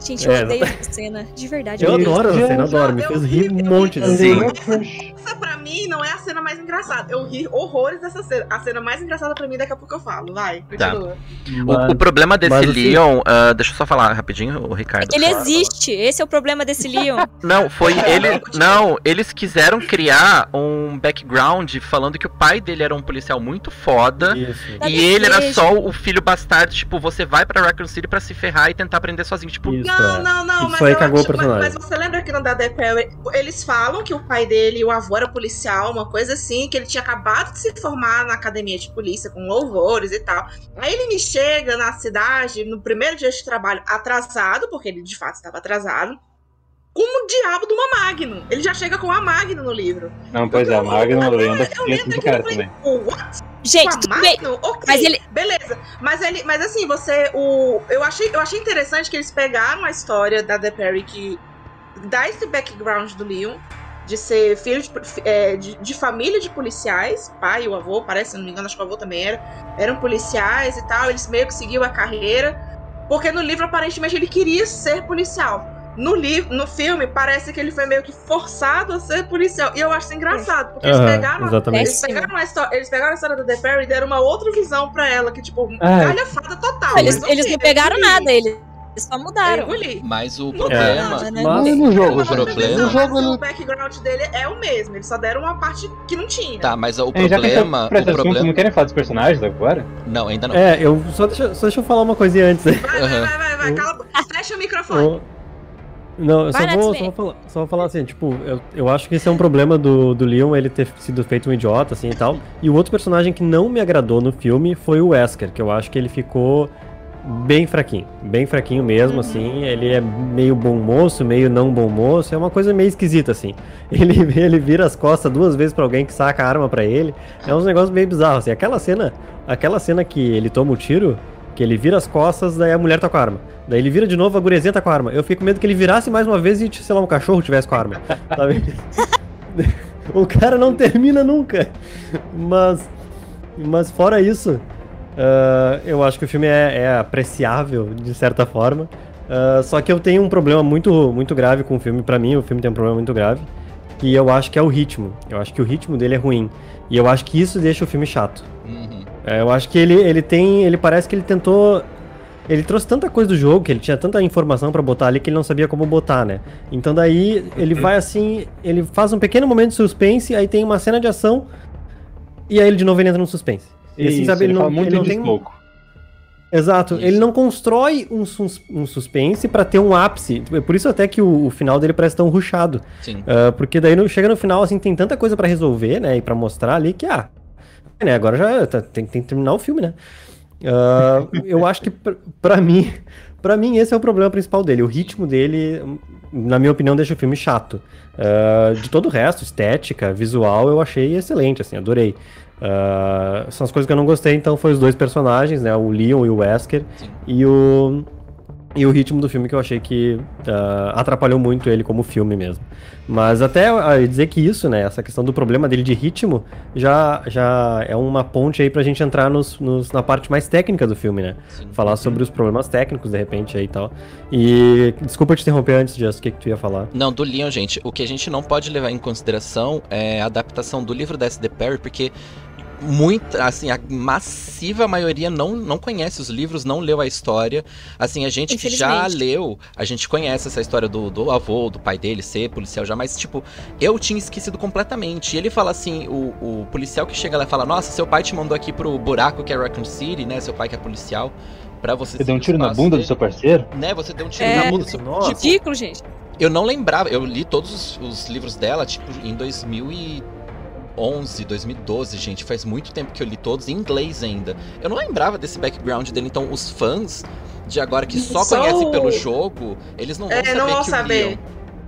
É. É, mas, mas o background que a Stephanie dá no livro é só essa, que o, ele é filho e neto de policial e que se formou com louvores na academia e que ele ia para Raccoon City, só. Era, é, é, é esse o background. Sim. Um rapazinho novo, ingênuo, com muito... Ele, é novo, ingênuo, mas um, impulsivo também, você sente que ele é um pouco impulsivo no primeiro, no primeiro livro. No segundo ele é, mas ele já é mais moderado, Sim. mas ele ainda continua impulsivo. Tanto que você entende, lendo o livro da The Perry, o porquê do Leon do R4. Sim. Sim. Você entende a personalidade dele no R4. Aí você consegue entender o porquê, entendeu? Porque, obviamente, que os livros foram escritos depois dos jogos. Então a Stephanie, ela se baseou no, no jogo mesmo. Ela, ela, ela veio, viu o jogo de 98 e construiu a história baseada no jogo. Então, ela, pra ela, a interpretação do Leon era aquela. Que eu concordo também, né? Porque, gente, o, o- eu sou. O 2 é o meu favorito, todo mundo que sabe. O, o meio do Dark são os nossos, é o nosso filho. A gente defende com unhas e dentes do Hiro. A gente defende com unhas e dentes. Mas, a gente sabe que o. Assim, a personalidade da Claire. Ela é muito mais desenvolvida no de 98 do que a do Leon. A do você- ele é um paspalhão de 98. Você olha pra aquilo e fala, gente, pelo amor de Deus, tu tá vendo o negócio na tua cara, é muito tonto, tu não tá vendo o negócio na tua cara. Mas foi uma construção do personagem assim. E é assim que ficou bom. Aí é é o o jeito padrão, né, da franquia ter homem burro. É, Mas eles distorceram muito isso no filme, então ficou. Que nem ele acabou sendo um alívio cômico, mas ele é um alívio cômico forçado. E É. desnecessário pra franquia. Ou pra franquia, desculpa. Para o filme, porque a franquia em si, ela não tem alívio cômico, gente. Porque não é pra ser, não é pra ter. Você Ah, entendeu? Esse é, é o não é proposital, né? O Re- A gente vai chegar no R6, mas, mas Então, então, não, é, não, Não, nesse tem, caso não tem. era pra ser, não era pra ser, mas Sim. ficou sendo, é diferente, né? Sim, sim, sim, É, sim, concordo. tá. Isso eu concordo. São, são memes, são coisas que viraram memes, mas não era pra ser, entendeu? É diferente de, de você pegar. É diferente de você pegar o filme onde era proposital, por exemplo, entendeu? Sim. Mas Sinceramente, isso não me incomodou. Acho- Eu, Eu- também achei forçado. Eu confesso que eu também achei É. forçado. Problema seu. Laclene! Que nem disse o Você cala a Just. cala, cala a boca dele. Cala a boca dele. Eu- Brincadeira, gente, brincadeira. Gente, ó, é, Mas- é- é- é- esse é o clima dos bastidores. Vocês estão se perguntando se a gente, se a gente é amigo? Mentira, a gente se odeia. A Mas gente é se porque a odeia. gente tem que fazer a- a gente- aqui a gente tem que fazer a vizinhança. Mas sabe Vai, que, gente, bora meter o dito pau no tudo filme, isso, de tudo isso do Leon e tal, né, do filme, que eu acho realmente que o personagem ficou muito ruinzinho no filme. Na minha opinião, ele ficou bem ruinzinho. Mas eu acho que eles fizeram isso porque se, se ele fosse o que a gente conhece dos jogos, ah, e principalmente do. Se ele tivesse a personalidade do R4 em diante, por exemplo, ele ia ser. Certo. É, ele ia ser muito parecido com os outros heróis. Tinha que ter alguém que ia ser o. Ia ser o alívio cômico e ia Não, ser o. mas aí é culpa do Gente, diretor, mas né? vocês têm que lembrar também que Raccoon City é, a primeira, é o primeiro contato de todos eles com a, pande- a pandemia, vamos dizer assim, vamos chamar assim. O- Sim. É o primeiro contato deles com o Outbreak, entendeu? Então é de se esperar que esse tipo de coisa. deles não serem super soldados, super bem preparados. Gente, a parte da mansão é a prova viva de que eles estavam fodidos, fodidos, e perceberam que estavam fodidos, entendeu? Então, assim, você, você não, não pode esperar um comportamento de super soldado pra uma pessoa que tá no meio de um apocalipse zumbi. Você não pode esperar Ninguém- isso, que é a primeira experiência dele. Mas a gente não E queria aí ele do é R4, queria ele do R2. Não, mas a do R2 tá lá, filha. Tá lá na onde? Ela tá galhofada, mas tá lá. Não, não tá. Só achei que todo mundo ficou muito genérico, superficial, tanto que quem Ficou destaca também. mesmo ali é o, eu o Leon, porque é mais diferente do resto ali, o Adil que é mais malucona. Eu não tem problema, eu não tive problema nenhum com eles mudarem a história, com eles mudarem os personagens, com eles mudarem os sets lá das coisas. Eu só acho que ficou ruim no final do resultado final. Que pra mim é o, pior, o principal problema. Ok, não ficou É. nem bom nem ruim, entendeu? A Natlene é o- aquele meme do pica-pau passando pano, sabe, o esfregão? é a Não, Natlene. gente, jamais, jamais. É porque assim, é porque eu sou a mais velha de vocês, eu aprendi a, a não levar as coisas tão a sério, como vocês É. estão levando. Eu não sou muito fã dele nos jogos, então tudo que tiver pra zoar e denegrir ele tá válido pra mim. Eu adorei o Leon do filme. Mas você E o tem Wes- motivo. E o Wesker do filme é muito estranho. Ele é o mais estranho de todos. Também achei O estranho. Wesker do filme é fraco. Bem... Pô, o Wesker. A, Di- a Jill gostava do, do Wesker no filme? É essa Sim. impressão? Eu entendi É, sim. é. Era fazer uma ambiguidade Eu achei muito engraçado aquilo ali, gente. Eu achei muito bizarro. Não, Muito mas aquela bizarro. parte que eles vão estar na mansão, né? Eles vão separar. A Jill, eu vou com o Wesker, eu Chris. Aham. Aí O Chris é tipo, ah, de novo. É. O Chris ganhou um abracinho, pelo menos, né? É, mas também o Wesker meteu o pé nela, tinha que ganhar um abraço. É o prêmio de, cons- é o prêmio de, de consolação. Ó, o prêmio de consolação é o consolação também, né? Ok, tá, tá Que bom, isso? né? Pra você não. Eu não sei se vocês concordam comigo, mas a pior cena do filme, pra mim, que poderia ter sido o ápice do filme, assim, a melhor cena do filme, foi a cena em que a Lisa Trevor mata o Licker. Eu tinha tanta expectativa pra essa cena. E outra, a Lisa Trevor foi totalmente descartável nesse filme. Foi. Foi, foi. Ela é uma inimiga tão Ela- importante. Uma pena. Uma pena. Tinha tudo Ela é uma pra persona- ser uma personagem Sim, legal. é- Nossa, aquela ficou muito Exatamente. legal. Ficou muito legal. Se você cortar a parte dela, o filme continua igual. Ah, a, É. a, o, o Ah, Liam e a Claire foram pro laboratório. Entra ali, não precisa passar no orfanato. só É irrelevante. Na verdade, se cortar todos, Ah, os, o- todos os flashbacks da Claire com ela, não ia fazer diferença no filme. Não mesmo. Todos os Não, não agrega em nada na história aquilo lá. Não. Eu acho que o diretor aproveitou muito essa, esse alívio cômico que. ah, você- vocês assistiram o filme, vocês sabem, né? Que tem muitos momentos que foram desnecessários. Aquela entrada, por exemplo, do, do zumbi. Gente, como é que o Leon não viu uma explosão daquilo? É que o fone caminhão? da Sony é muito bom, gente. Vocês não estão É. entendendo. Eu fiquei tipo, oi? Sabe? A a cena foi engraçadíssima. Eu gargalhei dentro do cinema. Mas assim, não precisava. E também teve takes muito mal aproveitados do filme. Parece que, tipo, a pessoa que tava filmando tava, sei lá, com um J5. Que, que tremia. Nossa, Deus me livre. Mas. A cena, gente, eu fui. Quando eu fui pro cinema, eu tinha uma expectativa tão grande pro Licker. Mas tão grande. A cena foi tão curta e tão mal aproveitada. Poderia ter sido ali a, a redenção dos person do, do, do indiano e da brasileira que tá atuando lá em Hollywood, como o pessoal fala. Poderia ter sido tudo aquela cena, mas não foi. Eu fiquei muito decepcionada. E mais ainda com o fato da Lisa Trevor, que é uma inimiga do Resident Evil Remake, a minha favorita do, do remake, não ter sido bem aproveitada. Claire, amiga. Gente, o que, que é aquilo? Eu fiquei, oi? Ah, Não, com isso, pra mim justamente tá, tá ali por tá, né? O diretor, eu não sei se foi culpa do diretor, se foi a Sony que mandou. Não, tem que usar o Resident Evil 1 e o 2 pra não perder o direito aqui. Porque o- eu vi os filmes dele, o cara consegue fazer um. Não é nada extraordinário, mas ele faz um suspense decente, ele consegue construir uma narrativa legal. Os filmes Tubarão dele, os 47 Meters Down, são bem divertidos. Os estranhos dele eu achei espetacular também. Sim. Mas aí nesse daí, ele faz, tenta juntar os dois filmes e acaba não aproveitando nada, que é uma pena, porque eu sei que ele teria a capacidade de fazer isso. Se ele fizesse o Resident Evil 1 separado na mansão ali, com a Lisa Trevor, acho que ficaria legal. Se ele fizesse o Resident Evil 2, que nem o filme de cerco, que nem o Assalto, o 13º Distrito, que ele queria fazer, também ficaria legal.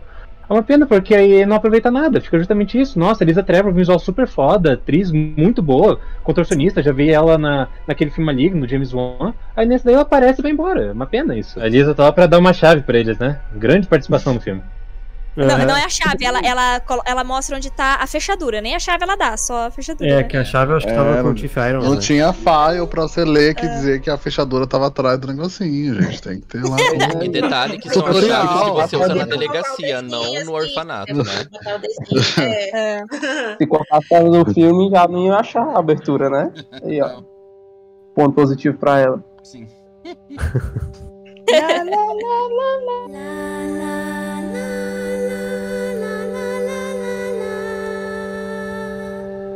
Eu lembrei de uma coisa que eu achei estranho quando eu vi o filme, que o Chief Irons, ele parecia que sabia das coisas da Umbrella, né? Tanto que quando começa a dar, o, dar toda a treta lá, isso no filme, né? No jogo a gente sabe como é que é, mas no filme, ele primeiro ele fingiu que não sabia pros Stars lá, mandou os caras pra longe, e aí ele, tipo, ah, Leon, faz aí qualquer merda que eu tô largando fora, agora tu é o comandante. E ele sai e, tipo, eu achei assim, bom, ele sabe o que tá acontecendo, né? Ele tá fugindo, ele tá saindo, porque ele já sabe que ele tem que sair. Só que ele foi impedido de sair e ele não sabia o que tava acontecendo. Sim. Tipo, meio que assim. A dá a impressão que passa é que ele foi comprado, né, na verdade. É que essa cena na foi só sair- mostrar o ranking. Sabe, o maior, erro, o maior erro desse filme foi não ter colocado o tofu, já que enfiou 300 Verdade. referências lá, tudo mal Podia feita. comendo um tofu, né? várias- Será? Várias referências mal feitas. This is Nighthawk. Come in, Alpha. Alpha, do you read? Se colocasse uma, do tofu, se colocasse uma cena, se colocasse uma cena deles comendo tofu, eu dava 6,5 pro filme. É, eu aumentava a nota só por causa do tofu. Na verdade, vai dar 4 e dá 4,5 pra ele. É, eu também. também. A minha nota é a mesma do, do, do Hiro. É isso aí. Mas, Mas e o assim. hambúrguer do caminhoneiro, velho? Ah, hambúrguer. mas, mas foi a referência, tá? Beleza. Não, foi legal aquela parte ali. Aquela parte Foi legal, foi legal. Ah, aquela- Foi legal. até aquela parte, sim. É pena que a- a- o filme tem muitas cenas mal aproveitadas. Por exemplo, uma referência que eu achei ótima, que tava no contexto certo e eu achei sensacional, foi aquela da Jill, que já mencionaram aqui, falando assim: ah, você preferia morrer pelo quê? O que seria pior? Morrer por uma cobra gigante ou por um tubarão? Gente, a referência ali foi muito bem colocada. Agora você pega, por exemplo, uma referência que poderia ter sido muito, muito mais bem utilizada, é, que, tipo, eu acho que tinha um, um hype maior também, porque foi divulgado nas redes sociais, é aquela do caminhão. Uma puta de uma cena Sim. desperdiçada. Pra que que ele vai tombar o caminhão no meio do nada? Qual que é o sentido? Pra tocar o Ah, crush. Ai, gente, que Ah, é, desnecessário. que ficou muito melhor. Aquela... Ele morreu, é Que cena horrível. Nossa, Mas a cena assim, assim, a não, cena- a mal feita, cena é mal você, aproveitada. Não, você está errada. Mal executada, na verdade. porque É. Não, é. Podia ter batido um monte de carro no meio do caminho antes de tombar. O primeiro filme do Paul Anderson, eles também não tinham referências. Aquele leaker só apareceu no final porque eles ganharam uma verba extra. Então, é, a gente sabe que a Capcom, ela já é meio. Desculpa a palavra assim, é meio cuzona com questão de orçamento. Mão de porque elas não contrataram. Mão de vaca. É, mas é que é pra ter mais impacto, desculpa. Aí. Eles fizeram. Eu lembro que eu cheguei a comentar no cast com vocês que o George A. Romero ia fazer o primeiro filme do Resident Evil. Era pra ter sido dele.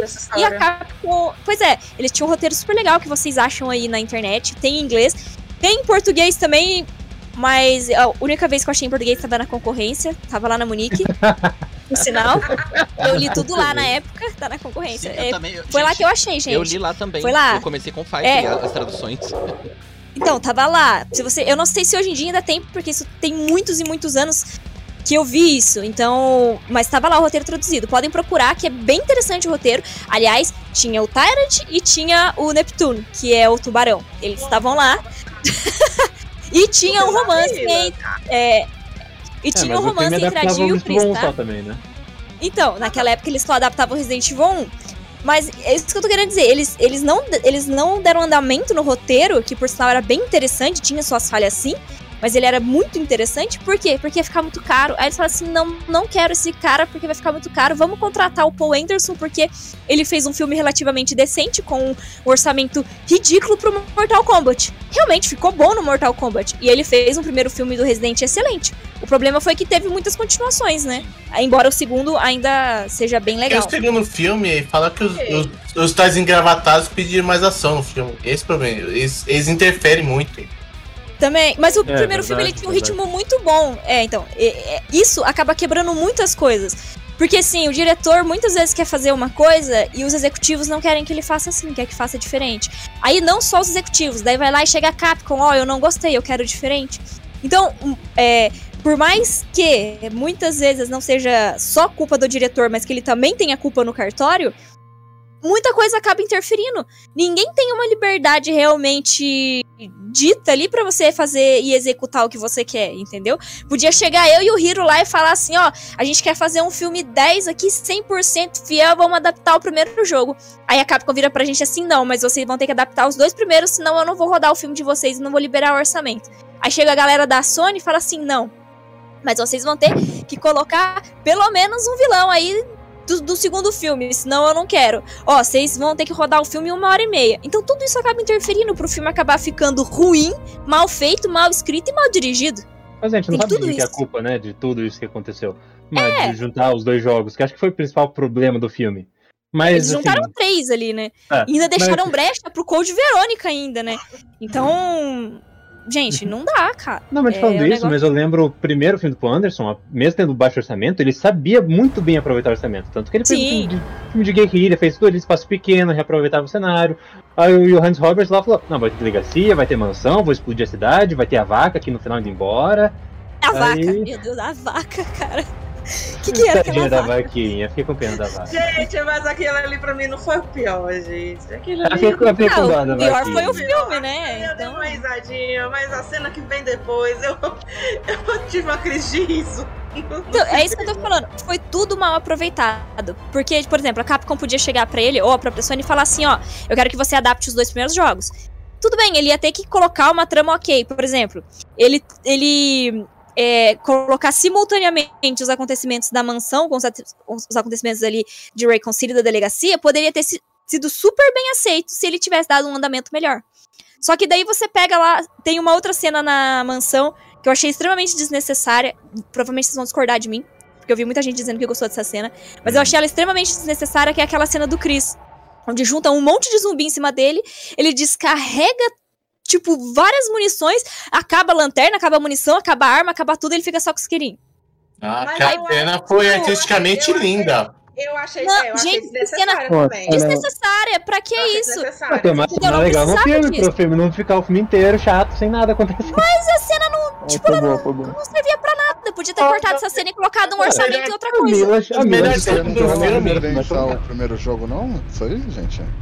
Que? Não é aquela cena inicial lá do, É- é do- referen- do ele primeiro só- Resident Evil É original? do primeiro jogo. É, é uma referência. Mas é uma, é uma Uhum. referenciazinha É bem- sim é também. Bem tipo. sutil, é bem sutil, mas Não, é não uma tem referência. Mas é uma referência Nem era ruim. Na, naquela abertura, né? Não, não era. Eu também achei desnecessária aquela cena, mas a referência não é ruim, não. Eu vi, eu vi muito É do ruim? Naquela hora ali.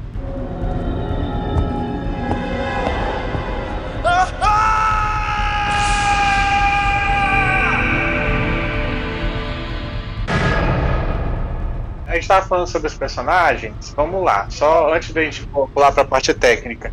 Eu, a- a- eu sou culpado de falar do Leon, não sou lá, esses fãs do Leon jogam Resident Evil 2 pra jogar a campanha da Claire, mas acho que eles exageraram em derrotar o Leon, coisa que muita gente aqui não. Eu sei que o Just jogou Resident Evil Pressure City só pra matar o Leon, por exemplo.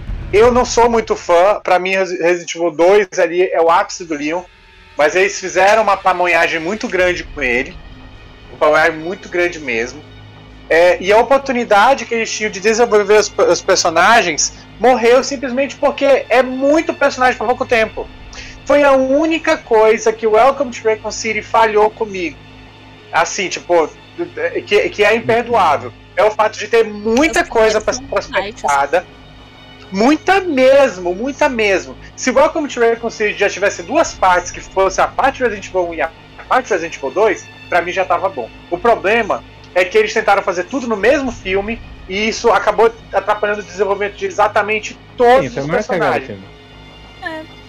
ex- exceção, eles tentaram trabalhar, por exemplo, no, no, no, no afetivo ali do Wesker com a Jill, que eu acho isso uma doença, porém, né? Doença, doença. É, pensa pelo, lado de fora, pensa uma coisa externalizada, desassocia a Resident Evil desse filme. Mas, Continua ruim. assim, para de ser chata, garota. Ai, não vou participar mais de cast dela, não. Tchau, tô saindo. É, o fato é, é muita coisa para ser trabalhado em pouco tempo. Esse é o meu problema. Se fosse dois filmes, um para um e outro para dois, ia ser uma coisa, ia ter mais tempo de desenvolvimento. Eu ia conseguir ver mais coisas. Eu ia conseguir ver a loja do Kendo. Eu vi aquilo durante as fotos de, de, de, de entrega Ah. do, do filme. Não tem Dex. Kendo. Dex, Oi. tem, a, Oi. tem, a, tem a loja do Kendo no filme, ela aparece num plano, assim, naquele, naquela parte que a Claire tá parada na moto. Vamos descobrir a origem do mal. Tipo, a, a Jill, ela é boa na cadastrona e na, e na metralhadora. Mas fizeram ela de, pa- de, de sapatinho do, do, do, do Wesker. Claire foi a protagonista desse jogo, desse filme, e por isso que ele pode estar sendo tão odiado pelos fãs do Leon, porque o pessoal queria Leon e pegaram Claire. O Wesker, ele foi a- a- uma farofa assim, de personagens, que ele foi o Hank, ele fez o papel do Hank, ele fez o papel de si mesmo, ele fez o, ele fez o papel de, Ele fez o cara do Umbrella Academy. Ele fez todo. Ele também, fez o papel da Jill recebendo o bagulho lá da, do É, Trent, do ele- livro. Ele toca Moonlight Sonata, o cara é foda. Mas tudo bem. O fato é, eu fico feliz de não ter visto Barry e Rebecca nesse filme. Eu nunca pensei que eu ia ficar tão feliz de não ter visto. Porque a Rebecca é minha personagem favorita, eu boto ela no meu bolso. Entendeu? Barry, o personagem masculino, assim, que, tipo, talvez seja meu personagem favorito. Masculino. E não está ali naquele filme, porque ele ia ser atropelado, talvez até mais do que o Barry de Resident Evil 5 da Mila. Gente, Que, aquele tipo, Barry é uma porcaria, Chegou coitado. pra levar tiro e eh, matou alguém, morreu, eu fiquei olhando assim. Foi triste. Ele tinha que estar lá pra matar a Lisa Trevor, é tudo que eu digo. Só um minutinho, todo mundo. Eu vou precisar da atenção de vocês agora, que o Ricardo ele vai precisar sair um pouquinho mais cedo, porque ele tem um compromisso amanhã. Bem cedo também. Mas antes, eu vou deixar ele em tela cheia aqui, porque ele tem umas palavrinhas também de despedida. Não é mesmo, senhor Ricardo Canadá? Eu te amo, eu te amo, É Ricardo. verdade. Eu também amo todos vocês. Amo todos vocês do review. Amo todos os nossos padrinhos também. Uh, como eu tinha dito no início da live, né, do cast aqui, que esse ia ser uma live cast, ou, live, ou, ou cast live especial, né? Uh, não só porque a gente tá falando do filme, mas também porque é a nossa última. Nosso último grande evento, assim, digamos, do review aqui, né, no, no, nesse ano, 2021. E também a minha despedida do review, né? Eu tô saindo do review. Foram três anos produzindo aí bastante vídeo, bastante cast, né? Uh, poucos textos para o site, porque eu não sou muito bom de escrita, deixo isso aí para os melhores qualificados.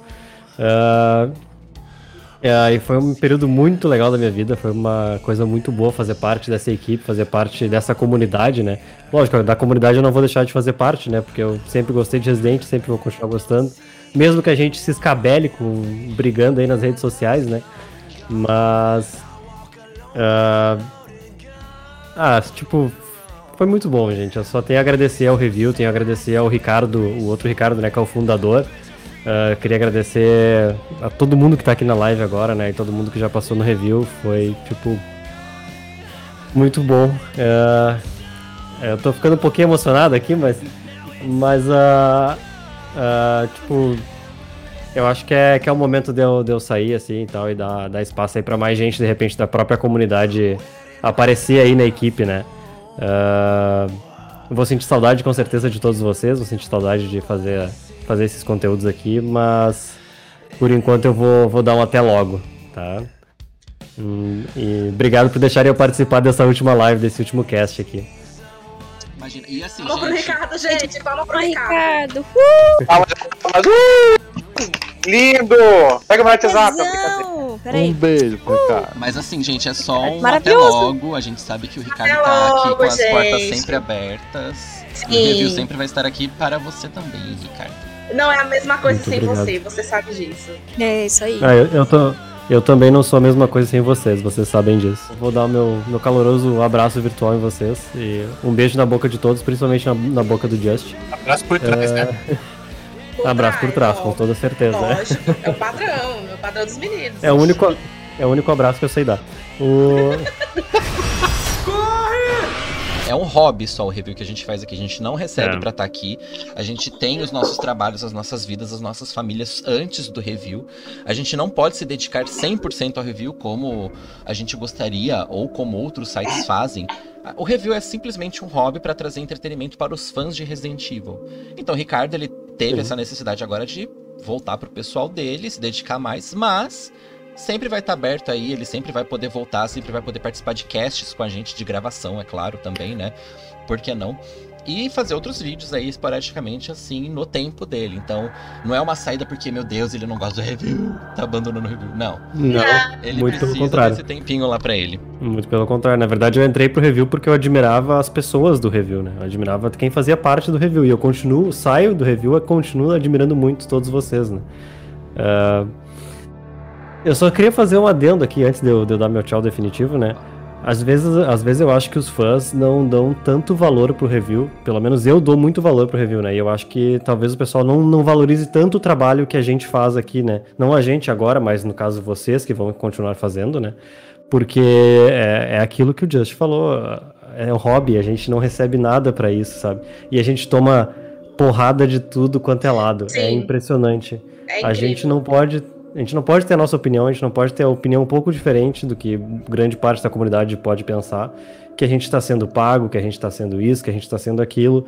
É, é, é, isso, é, isso é um pouco desmotivante, tá? Até, até aviso vocês que gostam do review, se querem que a gente continue sempre feliz e produzindo, deem um pouco mais de suporte emocional, nem que seja, né? Porque a gente gosta do que a gente faz, a gente faz com amor e com carinho, mas ter essa, esse, esse feedback positivo também da comunidade, não só porrada, é importante. Tá? Mas é isso, gente. Obrigado por me receberem aqui mais uma vez, tá? Um bom, um bom final de cast a todos aí. Tá? E um beijão para todo mundo que tá nos assistindo também, né? Espero que todos vocês sintam, sintam-se abraçados por trás. Beijo, Ricardo. Obrigado. Beijo, Ricardo. Beijo, Ricardo. Agora vamos para a parte técnica. Uh, vamos, Vamos lá. começar falando, gente, uh, do milagre que foi feito com esse filme e da pressão que esse diretor, coitado, porque os trabalhos dele também são incríveis. Igual o Hiro estava falando, os outros filmes desse diretor, eles são muito bons. O que aconteceu com esse diretor? Eu vou abrir aqui, depois vocês discutem também um por um. Mas assim, uh, foi disponibilizado pela Sony Pictures e pela Constantine Filmes 25 milhões, na verdade foi um pouco menos, foi 23 e alguma coisa, mas a gente arredonda para 25 milhões de orçamento para ele fazer esse filme. Comparado com o primeiro filme do Paul Anderson, que foi, eu acho que 33 milhões na época, convertido daria 50 milhões hoje em dia, o Paul Anderson ele fez uma coisa muito primorosa também para a época, só que ele teve um orçamento aí duplicado comparado com o Bem-vindo a Raccoon City. E o que, que eles o que aconteceu também foram só três meses de gravação. Eu- gente, eu não sei se vocês sabem, mas 90 dias pra gravar um filme de 1 hora e 45 é pouquíssimo. É, é aquela coisa pra você fazer na coxa mesmo, pra você fazer arrastado. O filme ele tem um ritmo muito lento e ele é muito rápido ao mesmo tempo, porque ele acaba muito rápido, porque ele só tem 1 hora e 45. Então, ahn, vamos excluir aí a atuação dos, dos nossos atores, vamos excluir os atores porque eles não receberam uma direção boa, eles não receberam um roteiro bom.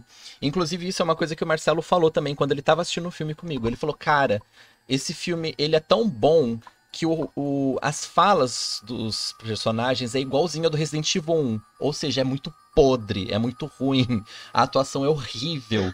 Porque ficou É igualzinho. tão ruim que é bom. É tão ruim que é bom, porque ficou igualzinho com com o jogo de 96, gente. Vocês sabem, vocês viram aquele, aquele live action dos, dos jogos de 96, era horrível. Ah, uau! Parece que foi intencional, né? Gente! Foi tão ruim que parece que foi intencional. What is this? Wow. What a mansion. Sim, eles conseguiram trazer aquela coisa de 96 horrível pra cá, pra esse filme. Então, ah, eu aplaudo muito o diretor, porque ele, ele conseguiu fazer milagre. E assim, a, pra deixar claro, a Capcom não teve nada a ver com esse, com esse filme, a não ser licenciar. Eles deram a licença pra eles fazerem o que eles quiserem.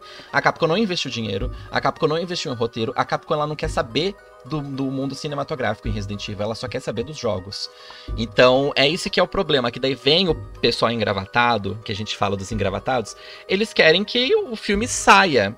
E a pressão da Sony Pictures com a Constantine é que era assim: Resident Evil 2 Remake fez muito sucesso, vendeu pra caralho e tá vendendo ainda. Então vocês vão ter que fazer a história do Resident Evil 2.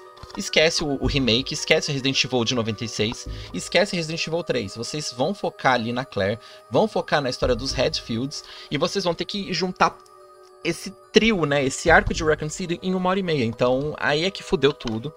Nesse ponto, eu dou, dou tipo 3 pro filme, porque ficou muito corrido, ficou muito ruim. A direção não é boa, o roteiro é péssimo. Falando da parte técnica, assim, a direção do- dos atores, porque eu achei a atuação muito, assim, mal direcionada. Eles podiam ter tido um. um- uma, uma atenção melhor ali com a Jill pra algumas coisas. Eu achei que ficou faltando muito aquela coisa. Wesker. A Claire, ela pegou totalmente a, a Jill pra ela. É ela que arromba a porta.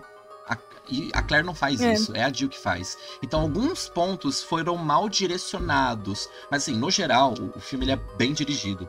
É só no caso dos atores. No geral, assim, o, o filme. Por, por isso que eu dou assim, na parte técnica eu dou três, gente. Porque o filme, ele é assim, é, as CGI são ruins, a, a direção, o orçamento, é tudo assim, foi milagre. Agora, pra diversão, pra você ir sem pensar, né, por isso que eu dei sete. Então ter, tem esse comparato também. A parte técnica é uma coisa que a gente vê mais com o olho mais técnico.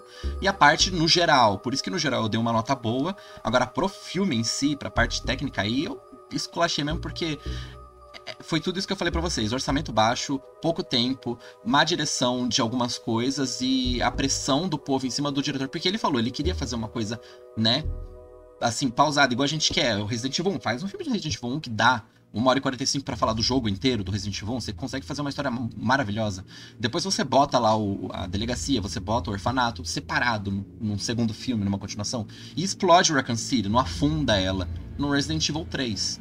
Então é, é- são esses pontos técnicos que pegaram pra mim. Então, na verdade, você já falou bastante coisa aí é, na sua introdução sobre a parte técnica.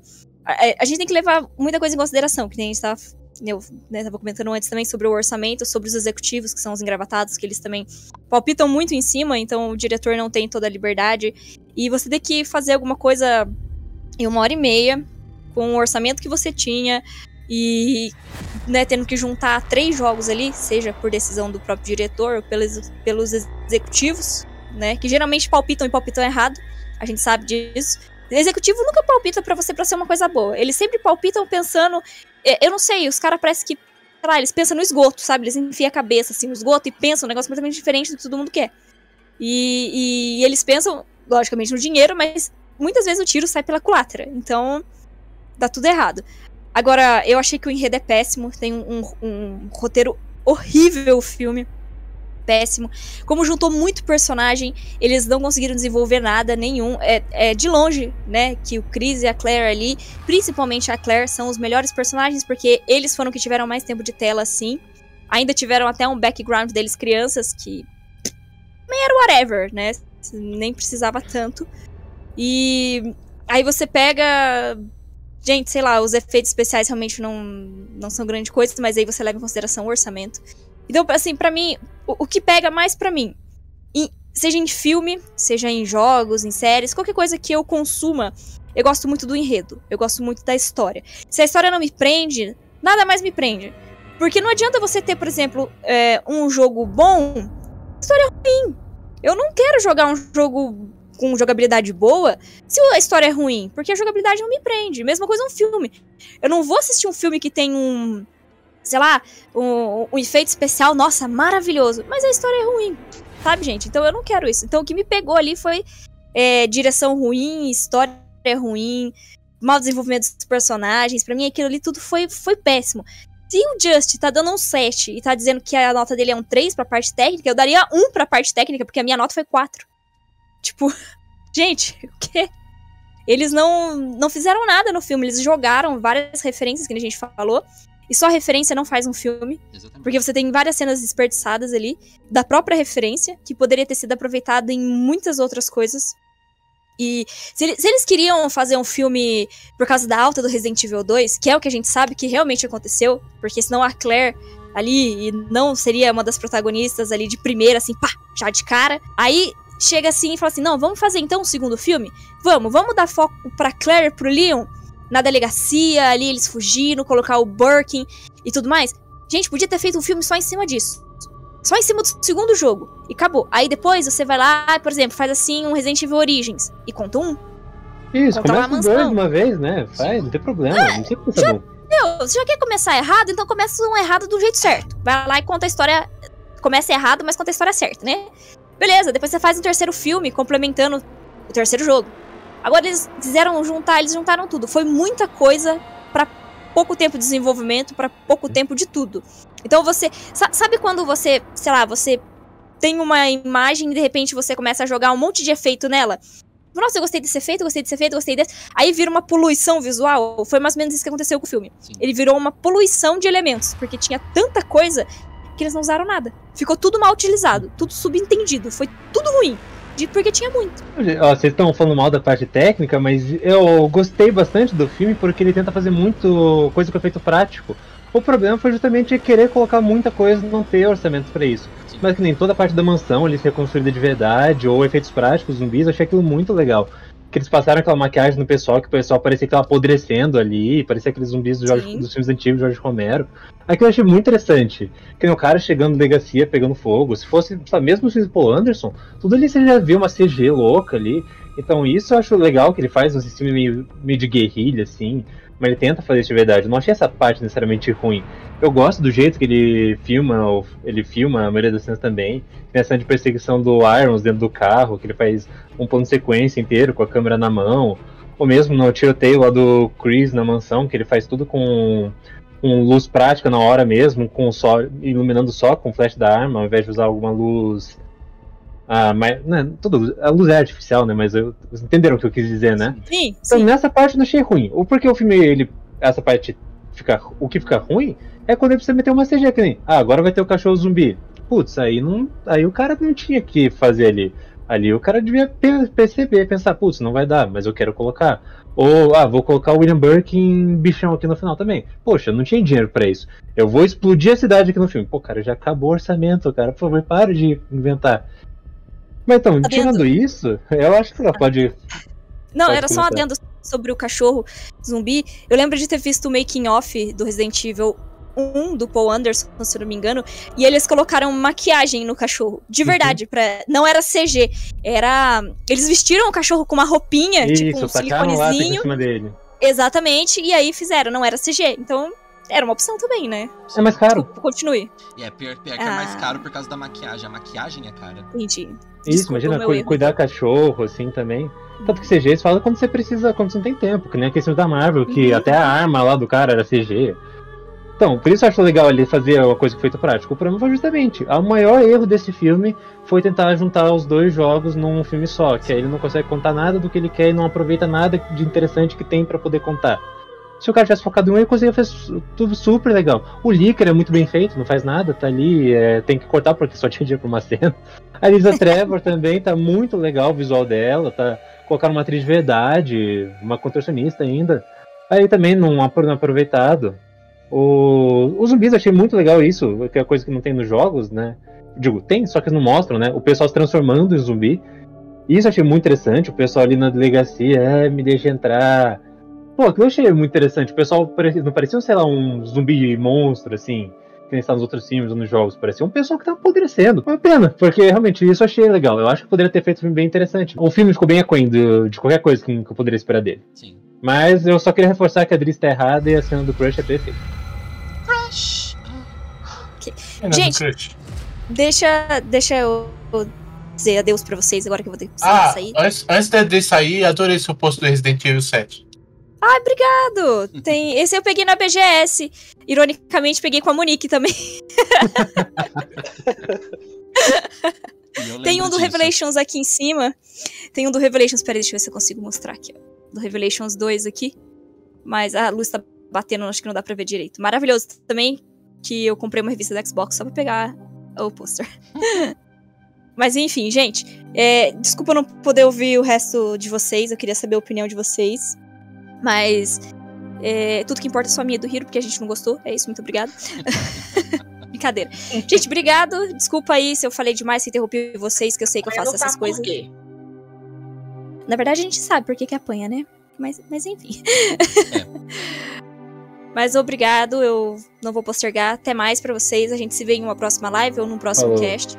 Beijão, André. E é isso. Gente, muito obrigado por terem me convidado. Sempre gosto de vir aqui para causar polêmica. Bom, agora então vamos com a Nicole. Nicole, da parte mais técnica, assim, sem ser aquela parte de fã, gostei, porque tem todas as referências, o que, que você achou mais do técnico ali? Em relação aos aspectos técnicos, é mais ou menos basicamente o que vocês falaram. É... Os efeitos especiais não são bons, são bem michurucas, mas eles estão lá e cumprem o papel deles, independente se são bons ou não. O roteiro é muito atrapalhado. É aquela coisa, se você vai pro cinema é, meio alterado, você nem sabe o que você está assistindo, que o filme não te explica. Sim. Você não consegue ter um norte em relação ao que está sendo mostrado. Mas para quem é fã, tá lá. Você consegue compreender um pouco. Eu gostei muito em relação à direção dessas mudanças que o próprio diretor, né, e o roteiro fizeram. Mudar a, a ideia do que foi a infecção e a epidemia do T-vírus em Raycon City. Por que você voltou, Claire? As suas conspirações não eram verdade quando a gente era menor. E não são agora. Olha isso. Eu tô com medo, Claire. Tô com medo do que vão fazer com essa cidade. Mas foi muito mal aproveitado, gente. Isso é um pesar para mim. Eu gostei muito do filme, mas teve momentos em que eu falava, cara, poderia ter sido diferente, poderiam ter feito de uma forma diferente. Mas é como você mesmo falou, questão de orçamento. O mais interessante de tudo isso, que é uma coisa que eu não sabia, é que a Capcom não estava envolvida filme. Eu realmente achei que ela estava, não sabia que ela foi simplesmente uma licenciadora. Ela simplesmente licenciou e, bom, se quiserem, façam. Talvez isso tenha sido o maior erro, porque se a Capcom tivesse envolvida, teria sido talvez um pouco melhor. Mas A questão do orçamento foi um negócio, acredito, né, que tenha sido o maior pesar em relação a tudo isso. Você vê o empenho das pessoas ali, você vê que o, o diretor e o, pró, é, o próprio a própria ideia de que a Capcom não estava envolvida é um negócio tão, sabe, que você fica, cara, eles queriam fazer isso, eles queriam fazer acontecer, eles que, se empenharam para fazer. Então é, é mais ou menos o que? Vamos aproveitar, vamos assistir, bom. Mas em relação aos aspectos técnicos, o filme não é bom. Ele não tem efeitos especiais bons. O roteiro não é bem desenvolvido. É uma compilação de fanservice. É tipo um shot de screenshot. É tipo uns, umas sketches de, de screenshots do jogo para agradar os fãs. Mas, de qualquer forma, agrada e é bom. Mas não é a, o sentimento de tipo, putz, cara, eu estou sendo contemplado. Eu estou sendo contemplado. Estou aqui na, na magnitude do que é Resident Evil, porque isso não aconteceu. Uhum. A minha nota em relação aos aspectos, aspectos técnicos, eu vou até ser um pouco generosa em relação a isso, pelo empenho e pelo esforço que se para ver que o filme tem que as pessoas que estavam envolvidas no filme tiveram, eu daria um 5. Mesmo que não tenha sido perfeito, ele foi entregue. Sim. Ele é contemplativo, mas ao mesmo tempo não. É, ele é aquele filme que ele é bom, mas ele é ruim, né? Exato. ah, pera, a Nicole falou agora, eu tinha esquecido disso eu vi no IMAX, né? Uma coisa que eu achei muito legal é que quando estão na mansão, você fica ouvindo sons do zumbi a todo momento ali na, tipo, nas caixas do surround, nas caixas laterais. Sim. Isso é outra coisa que eu acho interessante que eles conseguiram aproveitar bem com para poder fazer algo com baixo orçamento do filme. Eu assisti também na, na sala IMAX e foi muito bom. A imersão, eu não sei como é que é na sala IMAX da cidade de vocês, mas aqui no Rio de Janeiro tem salas, tem, tem Sistema de som 360. É na tela, atrás da, te é, atrás da tela, atrás das, das, das, poltronas, dos lados, em cima e embaixo. É som pra tudo que é lado, treme tudo. É muito bom. O momento, por exemplo, em que o, o caminhão explode, gente, aquele negócio tremeu tanto. Ainda bem que eu não estava com dor de barriga, porque senão eu tava fudido dentro do cinema. É muito bom. É, é, a mesma coisa que os filmes da Mila. A mixagem de som é muito boa. Você tem a percepção, os efeitos do, da, tanto de pistola. Gente, isso é uma coisa que eu esqueci, que eu não consegui falar.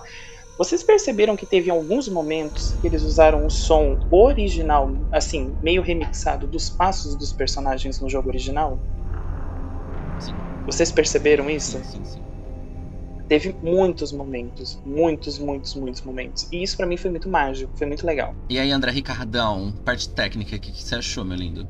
Vamos lá na parte técnica. Tem muita coisa que já falaram, né? Questão de orçamento, de. de. né? Do, das pessoas querendo colocar o bedelho no meio para explicar. Não, eu, tenho, eu acho que eles pensam assim: não, vai ser muito legal colocar isso aqui Daí o diretor fala, não, veja bem, não vai se encaixar. Daí ele fala, não, você vai ter que colocar. Né, gente? Coloca... Porque tem uma coisa que eu, que eu notei que aparentemente foi também uma falha que todo mundo citou, foi a falta do tempo, né? Eu acho que essa é a parte técnica que mais peca no sentido de toda a parte técnica. Tem, tem a, o CG horrível? Tem, mas como a Nicole falou, ele tá lá e ele faz o que ele foi proposto. Né? tem a questão das coisas do, do, de ter mudado personagens, eu gostei nesse sentido, que eles explicaram muita coisa, tipo, no sentido de eles adaptaram, né? Como é que foi a transmissão de Recon City? Eles adaptaram a questão da mansão, adaptaram a questão da, da delegacia. Eles conseguiram adaptar muita coisa ali que se tivesse mais tempo, eu acho que isso já ia resolver 90% da questão que do roteiro que todo mundo tá pegando no pé. Sabe? Você pensa assim. Ah, mas a Lisa Trevor não foi bem desenvolvida, ela no roteiro ali, com ela, sem ela, apesar dela, não ia fazer diferente. É, mas talvez se desse mais tempo de tela para ela, talvez isso resolvesse. Como eu citei da outra vez também, o Irons. O Irons é um personagem que tá ali jogado, você não entende muito bem o papel dele. Ele tá sendo subornado ou não tá? Ele. Como é que ele tá tentando sair de Recon City sabendo que tudo que acontecesse, ele, né? Enfim, são as, as falinhas, né? O Wesker, ele é bonzinho, não é? Mais ou menos bom. A gente fica. A gente cai na, na falha do. Faltou tempo de desenvolver o personagem. E eu gostei também do background que eles deram pra cidade. É uma cidade que está sendo abandonada, né? Ela está sendo abandonada pela, pela Umbrella. Esse daí nos no jogos não tem, né? Eu achei isso sensacional, que dá aquela sensação de urgência de você fugir da cidade. Que tem nos jogos e a gente ninguém se focou. Ah, por que, que eles estão fugindo tanto, né? Daí não tem lá uma mulher, uma sirene dizendo que tudo vai se autodestruir. Sim. É a cidade que vai ser destruída, entendeu? A maneira como eles descobrem deixou isso muito orgânico para mim. Não precisou uma coisa forçada para ah, não, como é que eu vou descobrir que a cidade vai ser destruída? Eu gostei desse background de uma cidade que tá meio sendo abandonada, que ah, tem certas pessoas que não estão ah. infectadas. Eu gostei desse, nesse sentido do roteiro, né? Que eles colocaram muita coisa ali que tem dentro do jogo e ninguém percebeu. Ah, no final sempre tem uma explosão. E por que, que vai ter uma explosão nisso aí? Nesse sentido, achei que faltou só tempo mesmo de, na, de da parte técnica para eles desenvolverem personagem, o cenário, colocar um pouquinho mais de amor no CG, né? Enfim, pra, pra mim, eu concordo com a Nicole. Eu, sendo bem condescendente, eu daria uma nota 5. A trilha sonora do filme, para mim, foi muito boa. Principalmente Sim. o começo do filme com aquele. Gente, aquilo é muito característico, muito. E Não. é a mesma coisa com os filmes da Mila. Para mim, os filmes da Mila têm uma trilha sonora muito boa também. Mesmo que envolva uhum. muita questão de host, né? Que são músicas licenciadas ou músicas criadas pro filme. A trilha sonora, o score mesmo do filme também é muito bom. Eu gostei muito da trilha sonora do, do já falou Operation o Bem-vindo ao Raycon City. Eu gostei bastante, gente. Aquela cena em que o, a, a logo do filme, cara, assim, jogada na cara, que é uma. É, é, inspirada totalmente na logo original do Resident Evil 1. Quando começa aquela trilha, eu fiquei arrepiado. Eu, gente, eu arrepiei isso pelo de onde eu não tenho. É muito, foi muito, muito, muito bom. E o pior é que o, o cinema tremeu. eu fiquei louca. Gente, eu achei a trilha sonora desse tão sem inspiração, e eu gosto do Mark Corvin, que fez a trilha sonora do, desse filme, né? Que ele fez do Cubo, que eu gosto bastante, ele fez da Bruxa, do Farol.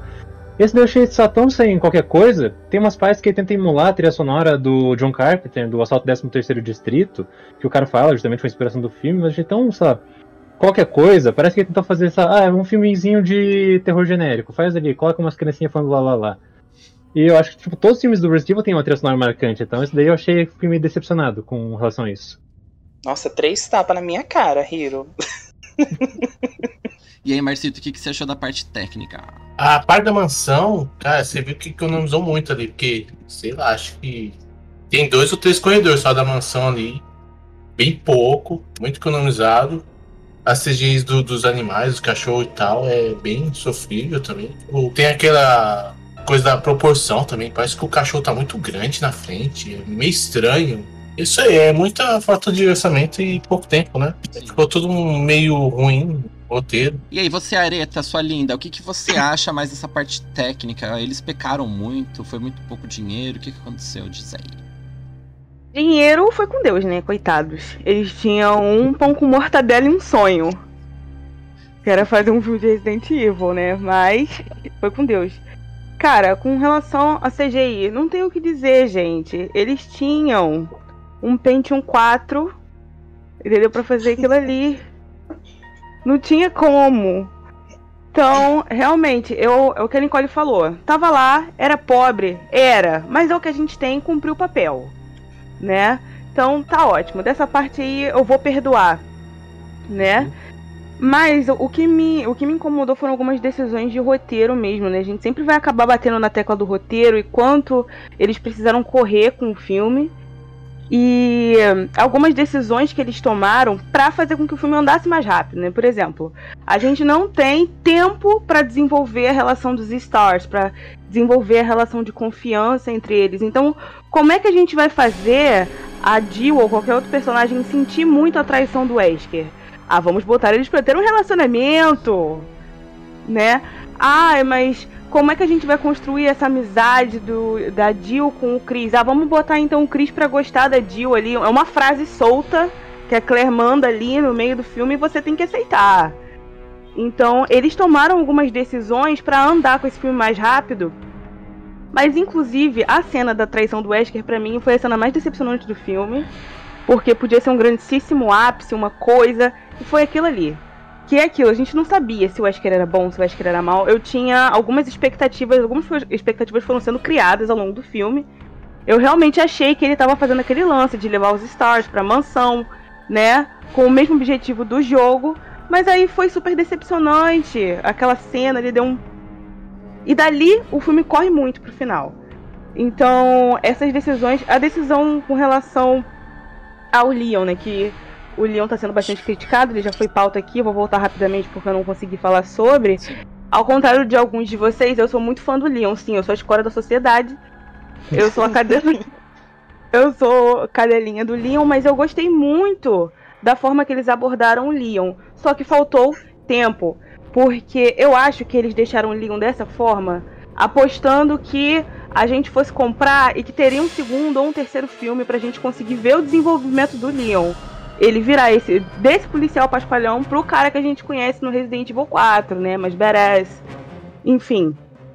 Então eu acho que eles se eu acho que eles acreditaram muito na gente, que a gente ia pagar o ingresso pra ir ver. E aí a gente falou, não, a gente vai ter um outro filme que a gente vai desenvolver melhor essa pessoa, né? E aí ficou também, a relação dos Redfield também ficou meio assim. Então, puxou um gancho pro Code Verônica pra gente desenvolver mais. Então parece um pouco que esse filme, né, que Welcome to Raccoon City, é uma grandíssima introdução de uma hora e meia. Sim. Porque você apresenta a galera, né? Mas fica meio cenas pro próximo episódio. A gente vai ver melhor a Jill depois, a gente vai conhecer essa personagem depois. É. Ele mostra, ele joga assim, toma aí essa galera pra você. Eles são amigos, eles são policiais, eles são muito legais. Toma. Mas eu acho então... triste isso porque você pega o primeiro filme pro Anderson, eles vão lá e jogam 200 pessoas numa equipe sem falar nada, e falar nome, e você compra muito mais a relação deles, você tem muito mais momentos dos personagens do que aqui. E aqui a gente já conhece eles. Isso eu acho uma oportunidade muito oh. jogada fora. E agora o Hobby. Hobby, você ainda está aí, Hobby? Eu tô aqui, tô aqui. E, e aí, meu amigo, o que, que, você acha dessa parte técnica? A gente se ferrou muito com isso? Falando da, da parte que gastaram muito em CG, a melhor parte de CG do filme é a parte da vaca voando no final, né? E acho que todo mundo aí concorda. Você tá certo. Melhor do que o William Bunker chegando todo. Eu não sei que bicho era aquele no final, parecia, né? Mas... Parecia CG de aquele filme de anime, né? Sim. Não é? Aí eu fiquei, meu Deus do céu, mano. Mas aí veio também outra cena muito icônica do filme, graças a isso aí, foi com o Leon com a bazuca. Ele chegando lá e papocando um bicho e um pedaço. Que aí uma cena que eu ri muito foi. Chegou lá e falou, abaixo, pô, atirou. É a melhor cena. Uma bazuca? Não, no caso. Achei na Oi, no final.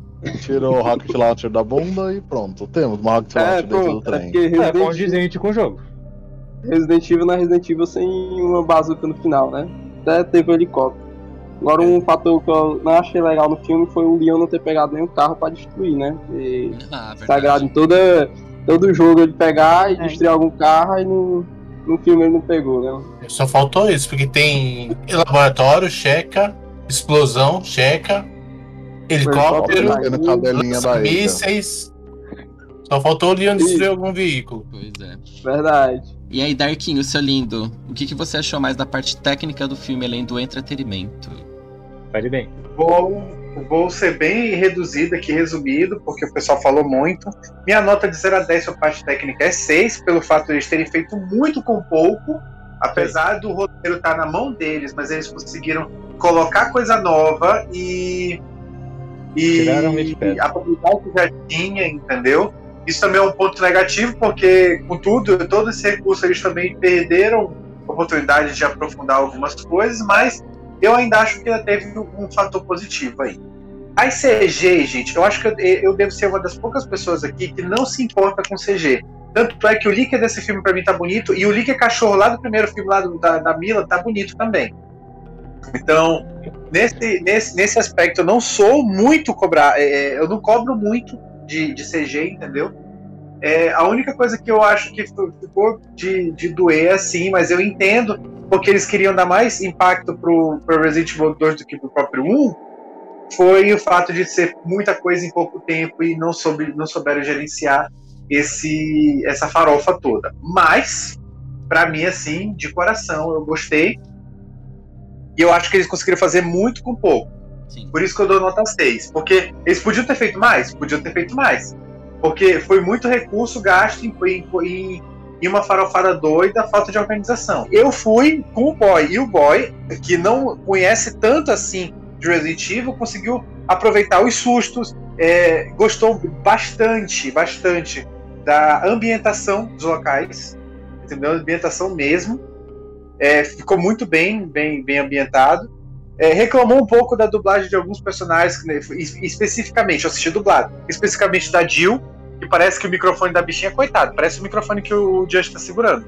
Mas, tipo, numa situação um pouco mais escrotinha. É, eu senti a dublagem de todos os personagens maravilhosos, mas a da, da Hannah tava, tava ruim, entendeu? Mas com 23 milhões, acho que eles conseguiram fazer um, um serviço bem feito. É isso. E Natsline, você não estava aqui na, na câmera, mas está agora. Aspectos técnicos só pra gente poder encerrar a live. O que, que você achou, Melinda? A dublagem como um todo, ela tá muito boa. O, Manolo, o Manolo Reis tá de parabéns. Pra quem não sabe, o Manolo, ele, o dublador do Tobey Maguire, no Homem-Aranha, ele quem... O Rafael contou pra gente, então isso não é spoiler. Ele foi o, o diretor da dublagem, certo? Du, eu concordo com o Dark, a dublagem da, da, da Hannah tava baixa.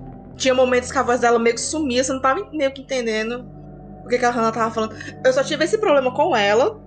E tive também em algumas partes do, do caminhoneiro.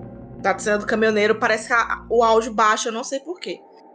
Agora, uma coisa que eu não me conformo, que a dublagem. Que foi um, um pequeno deslize da dublagem, mas eu preciso assistir, reassistir o filme em, na linguagem original para confirmar minha suspeita. Manolo, por que, você comeu de sanduíche? Por que você comeu essa referência da dublagem, gato? Na parte do bar, que ela tá com o Wesley lá na parte do sanduíche, a gente sabe que ela fala de sanduíche.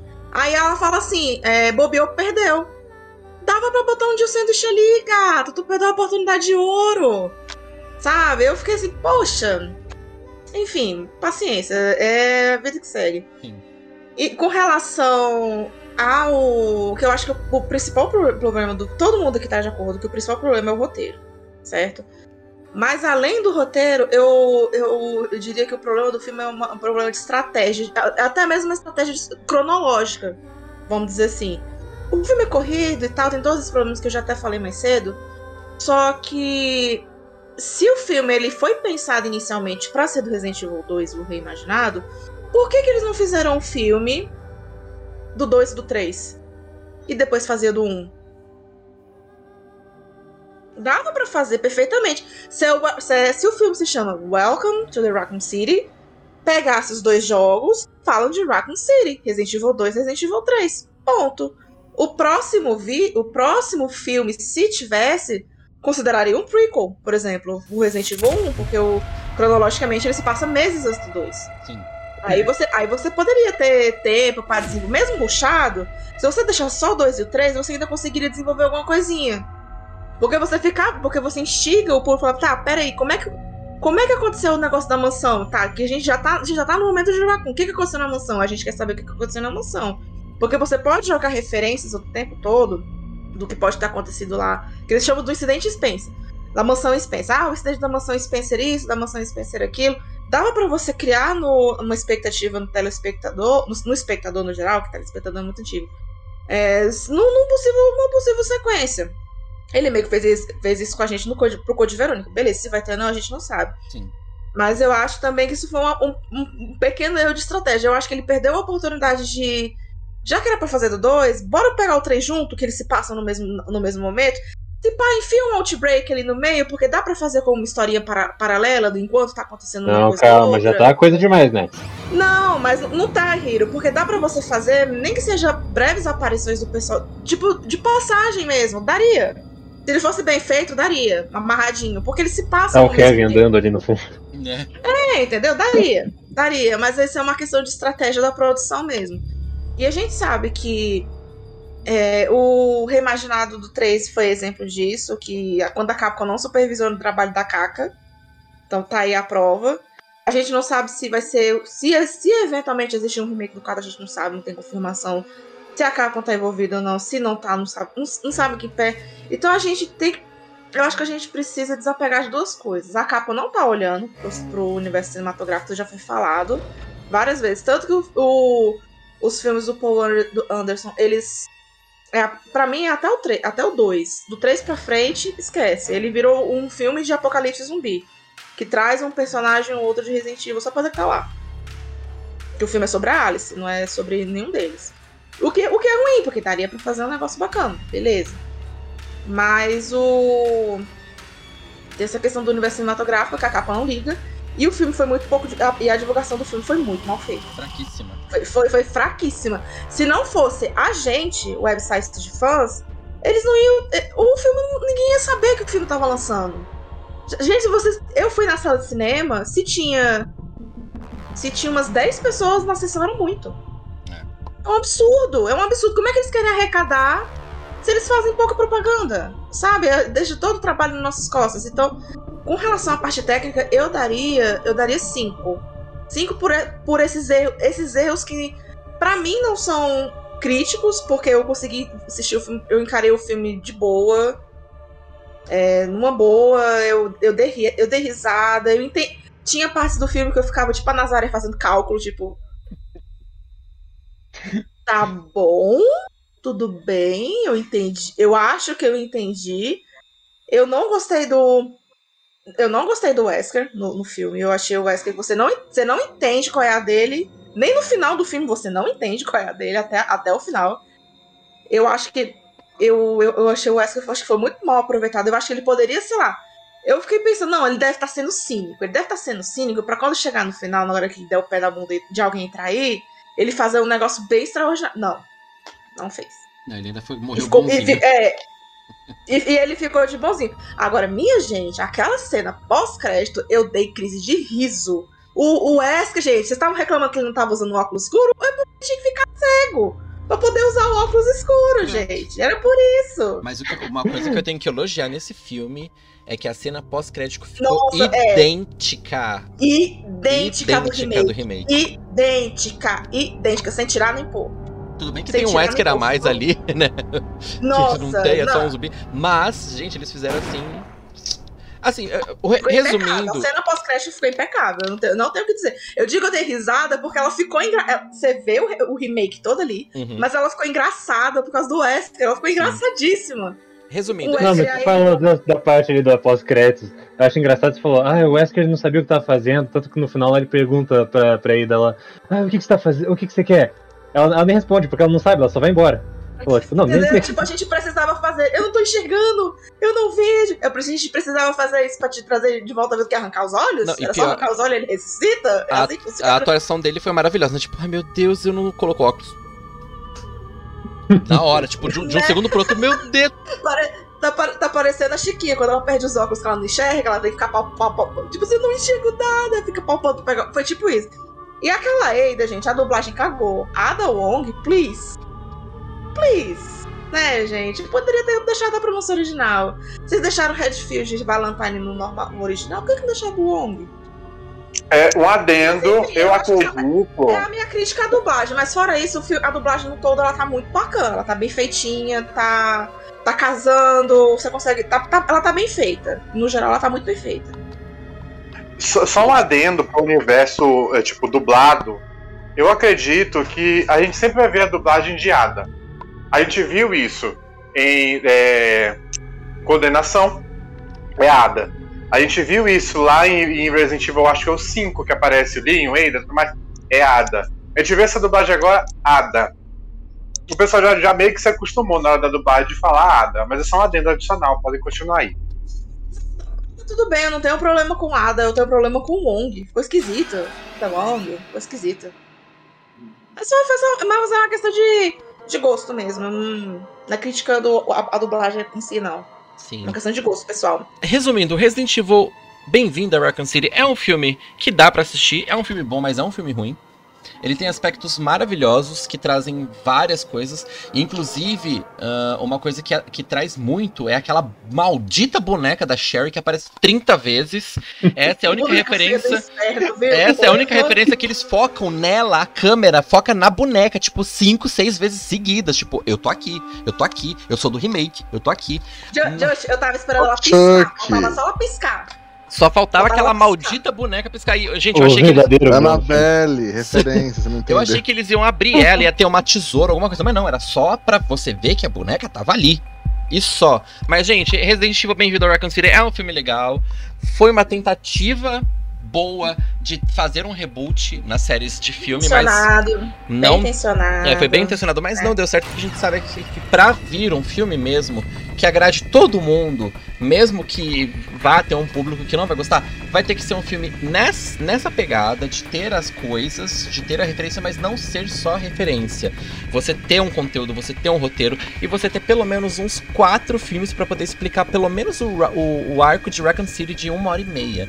É aí que entra aquela coisa. Por que, que não foi pra Netflix isso? Por que, que a Netflix não comprou essa coisa do filme e, lançar, tipo, pelo menos. Uh, uma série de uma hora e meia de capítulo, lança em quatro capítulos. É uma série curtinha, uma série curtinha daria. É ser coisa de direito autoral, né? Tanto que a gente tava até brincando aqui que eles fizeram esse filme correndo só pra manter os direitos.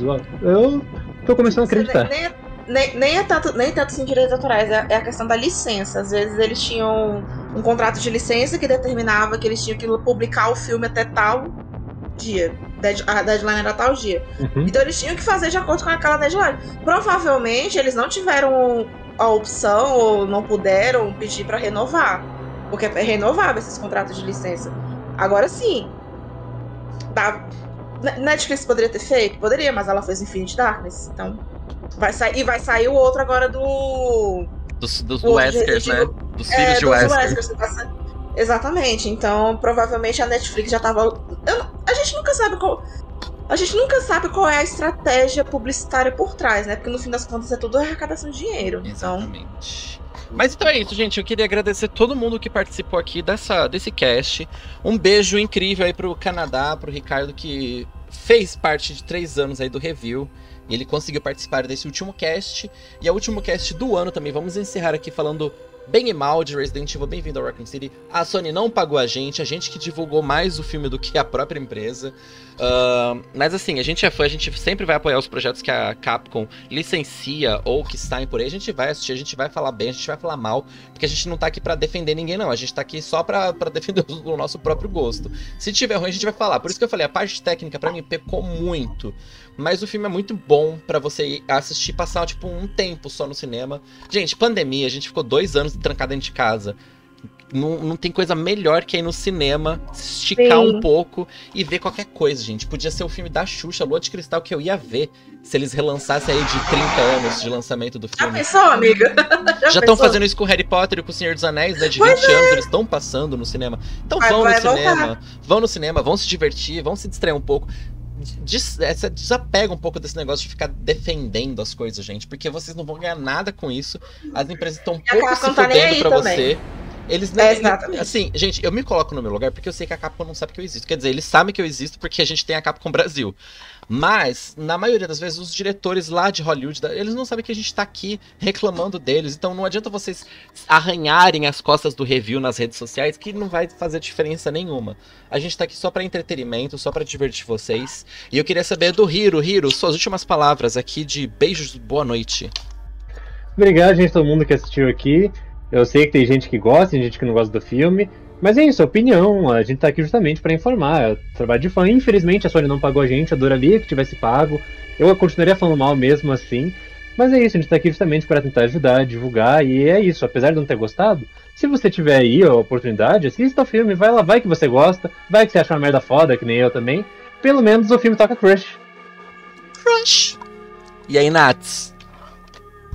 Seu Ai, good night. Socorro agradecer a presença de todo mundo e lembrar que, gente, é só um jogo. Não, não se apegue a visual, não se apegue a característica física.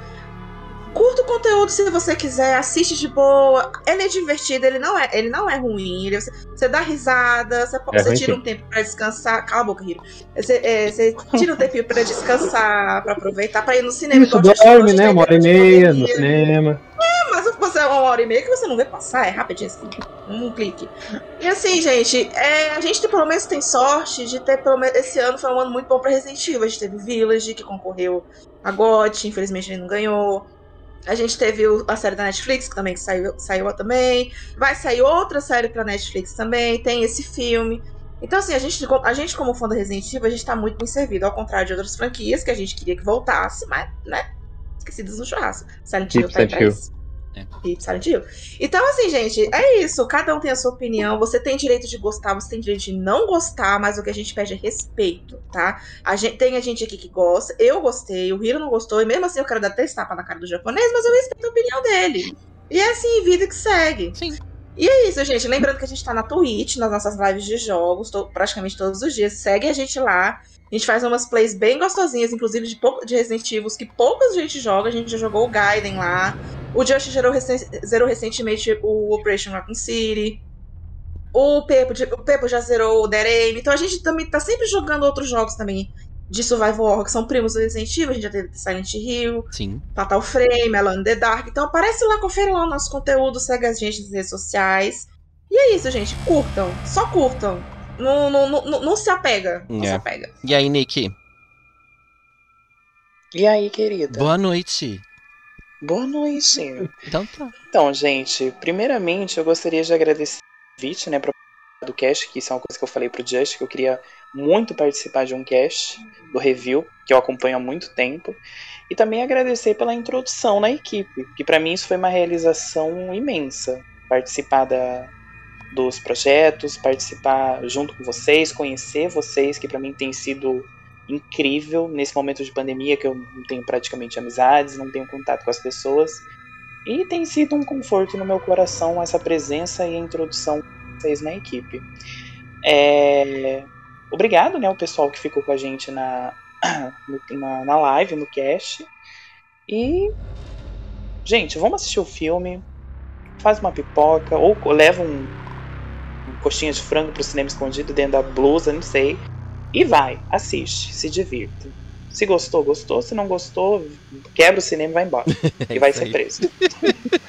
Mentira, gente, não quebra o cinema. Não quebra os cinemas, tá, gente? E aí, André, boa noite, seu lindo. Bom, galera, só queria agradecer por ter me chamado aqui pra essa live aí e pedir pro pessoal ir lá assistir, né? Aproveita que já estão lançando quase o DVD, já o Blu-ray, o VHS. O Josh já encomendou já o, o, o vinil da, da trilha sonora. Ele vai fazer um Collector's Edition aí do, do, do, filme. E vão lá e assistam, gente. O filme é muito divertido de se assistir e passar um tempo lá. É isso aí. E aí, Marcito? Eu queria agradecer primeiramente que era meu sonho de vida participar de um cast, podcast, algo do gênero. Um sonho de vida e foi realizado hoje, eu fico muito feliz. E parabéns a todo mundo que ficou aí no chat e acompanhe nós no, nas lives do, do Twitch e tal. É divertido, o pessoal é muito doido aqui. É engraçado. E aí, Areta, sua linda?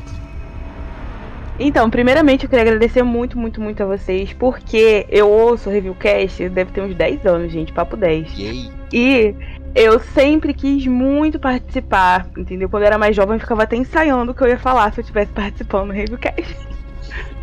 então, obrigada mesmo. E galera, sobre o filme, quem ainda não assistiu, gente, vai assistir não vão guiados por comentários do Facebook, de grupos do Facebook, de páginas do Facebook, comentários fervorosos, odiosos. Vão sem expectativa, vão tranquilos, vocês vão conseguir se divertir. Ai, mas não é minha Jill. Ai, mas não é o meu Leon. Se desapega disso. É o Jill, é o Jill, ó, é a Jill e o Leon daquele filme, então aceita ali, assiste, fica de boa. OK? é uma experiência. Você não vai sair com raiva, entendeu? Porque, por exemplo, o último filme da Mila, você sai com raiva. Não é preciso não terminar aquele filme bolado. Pelo menos você não vai sair com raiva. Então aproveitem a experiência, não vão pela cabeça das outras pessoas. Yeah, e aí, Ti, seu lindo? Ti não, né? Rob? É o Ti, né? Ti Rob, Ti Rob. eu, eu sou o Ti, quem é Ti? Bom, galera, eu queria agradecer. Obrigado aí pelo convite cima da hora que eu vi lá no grupo, aí eu, cara, nunca tinha participado do podcast. Primeira vez que participei, gostei muito. Só tinha ouvido falar mesmo, só estava de vez em quando. Mas participar mesmo, conversar com o povo que gosta de Resident Evil e escutar assim a opinião de cada um, que como foi aqui, tem gente que gostou do filme, tem gente que não gostou. Foi uma experiência incrível. E como todo mundo falou aí, vão lá assistir o filme. O filme não é esse desastre todo que o povo tá dizendo. É um filme bom pra você curtir. Né? Esqueça todas as críticas, como falaram aqui, vá assistir cabeça vazia, vá só curtir o filme, não vá procurar erros ou que o roteiro seja perfeito, vai só curtir um finalzinho de tarde, uma noite, e aproveita que o filme tá bom, né? Vai, vai que eles passam uma sequência, se muita gente for assistir, e eles melhoram na sequência. O Código Verônicozinho aí tá aí pra ajudar a gente. Código Verônicozinho. E aí, Dark? Ó, oh, não vou levar muito tempo não, quero agradecer a presença de todo mundo, principalmente aí dos nossos convidados, o André Ricardo, a Are e também o, o Macpelito e o Rob também. Uh, agradecer ao pessoal da equipe que não estão fazendo mais do que a obrigação deles. E também é, agradecer a todo mundo nesse ano de 2021, nesse reviewcast. Eu fiz parte de dois reviewcasts. Eu me identifiquei muito com a Ari, com a Ari quando ela falou sobre o. Tipo, a escuta há 10 anos, queria participar. Gente, eu me vi nisso. Eu era isso aí também. E agora eu tô fazendo parte aqui. E fico muito feliz de, de estar trabalhando aqui com vocês. Obrigado por 2021. E venhamos aí 2022 com muito mais conteúdo e com reviewcast sobre nova direção. Josh, é com você. Ei. É isso, gente. Curtam a vida, além de tudo, tá? Então, se desprendam dessa raiva que ela cresce pelo mundo aí afora. E, e por favor, gente, não vamos atacar o, a Hannah e o Ivan, não. Pelo amor de Deus, eles não têm culpa. Eles só fizeram o trabalho dele, o trabalho deles está legal no filme. Eles estão sendo criticados por terem feito o trabalho que foi pedido, gente. Isso é um absurdo. Por isso é. que eu falo para vocês desapegarem de imagem desapeguem, desapeguem. Porque eles estão bons no filme, o filme tá divertido. Sim. E é isso. Um beijo, um abraço para vocês. E curtam aí seu final de semana, sua semana e um bom começo de 2022 para vocês, porque esse é o último Reviewcast aqui do Review. E até a Fique próxima. Ligado. Tchau, tchau.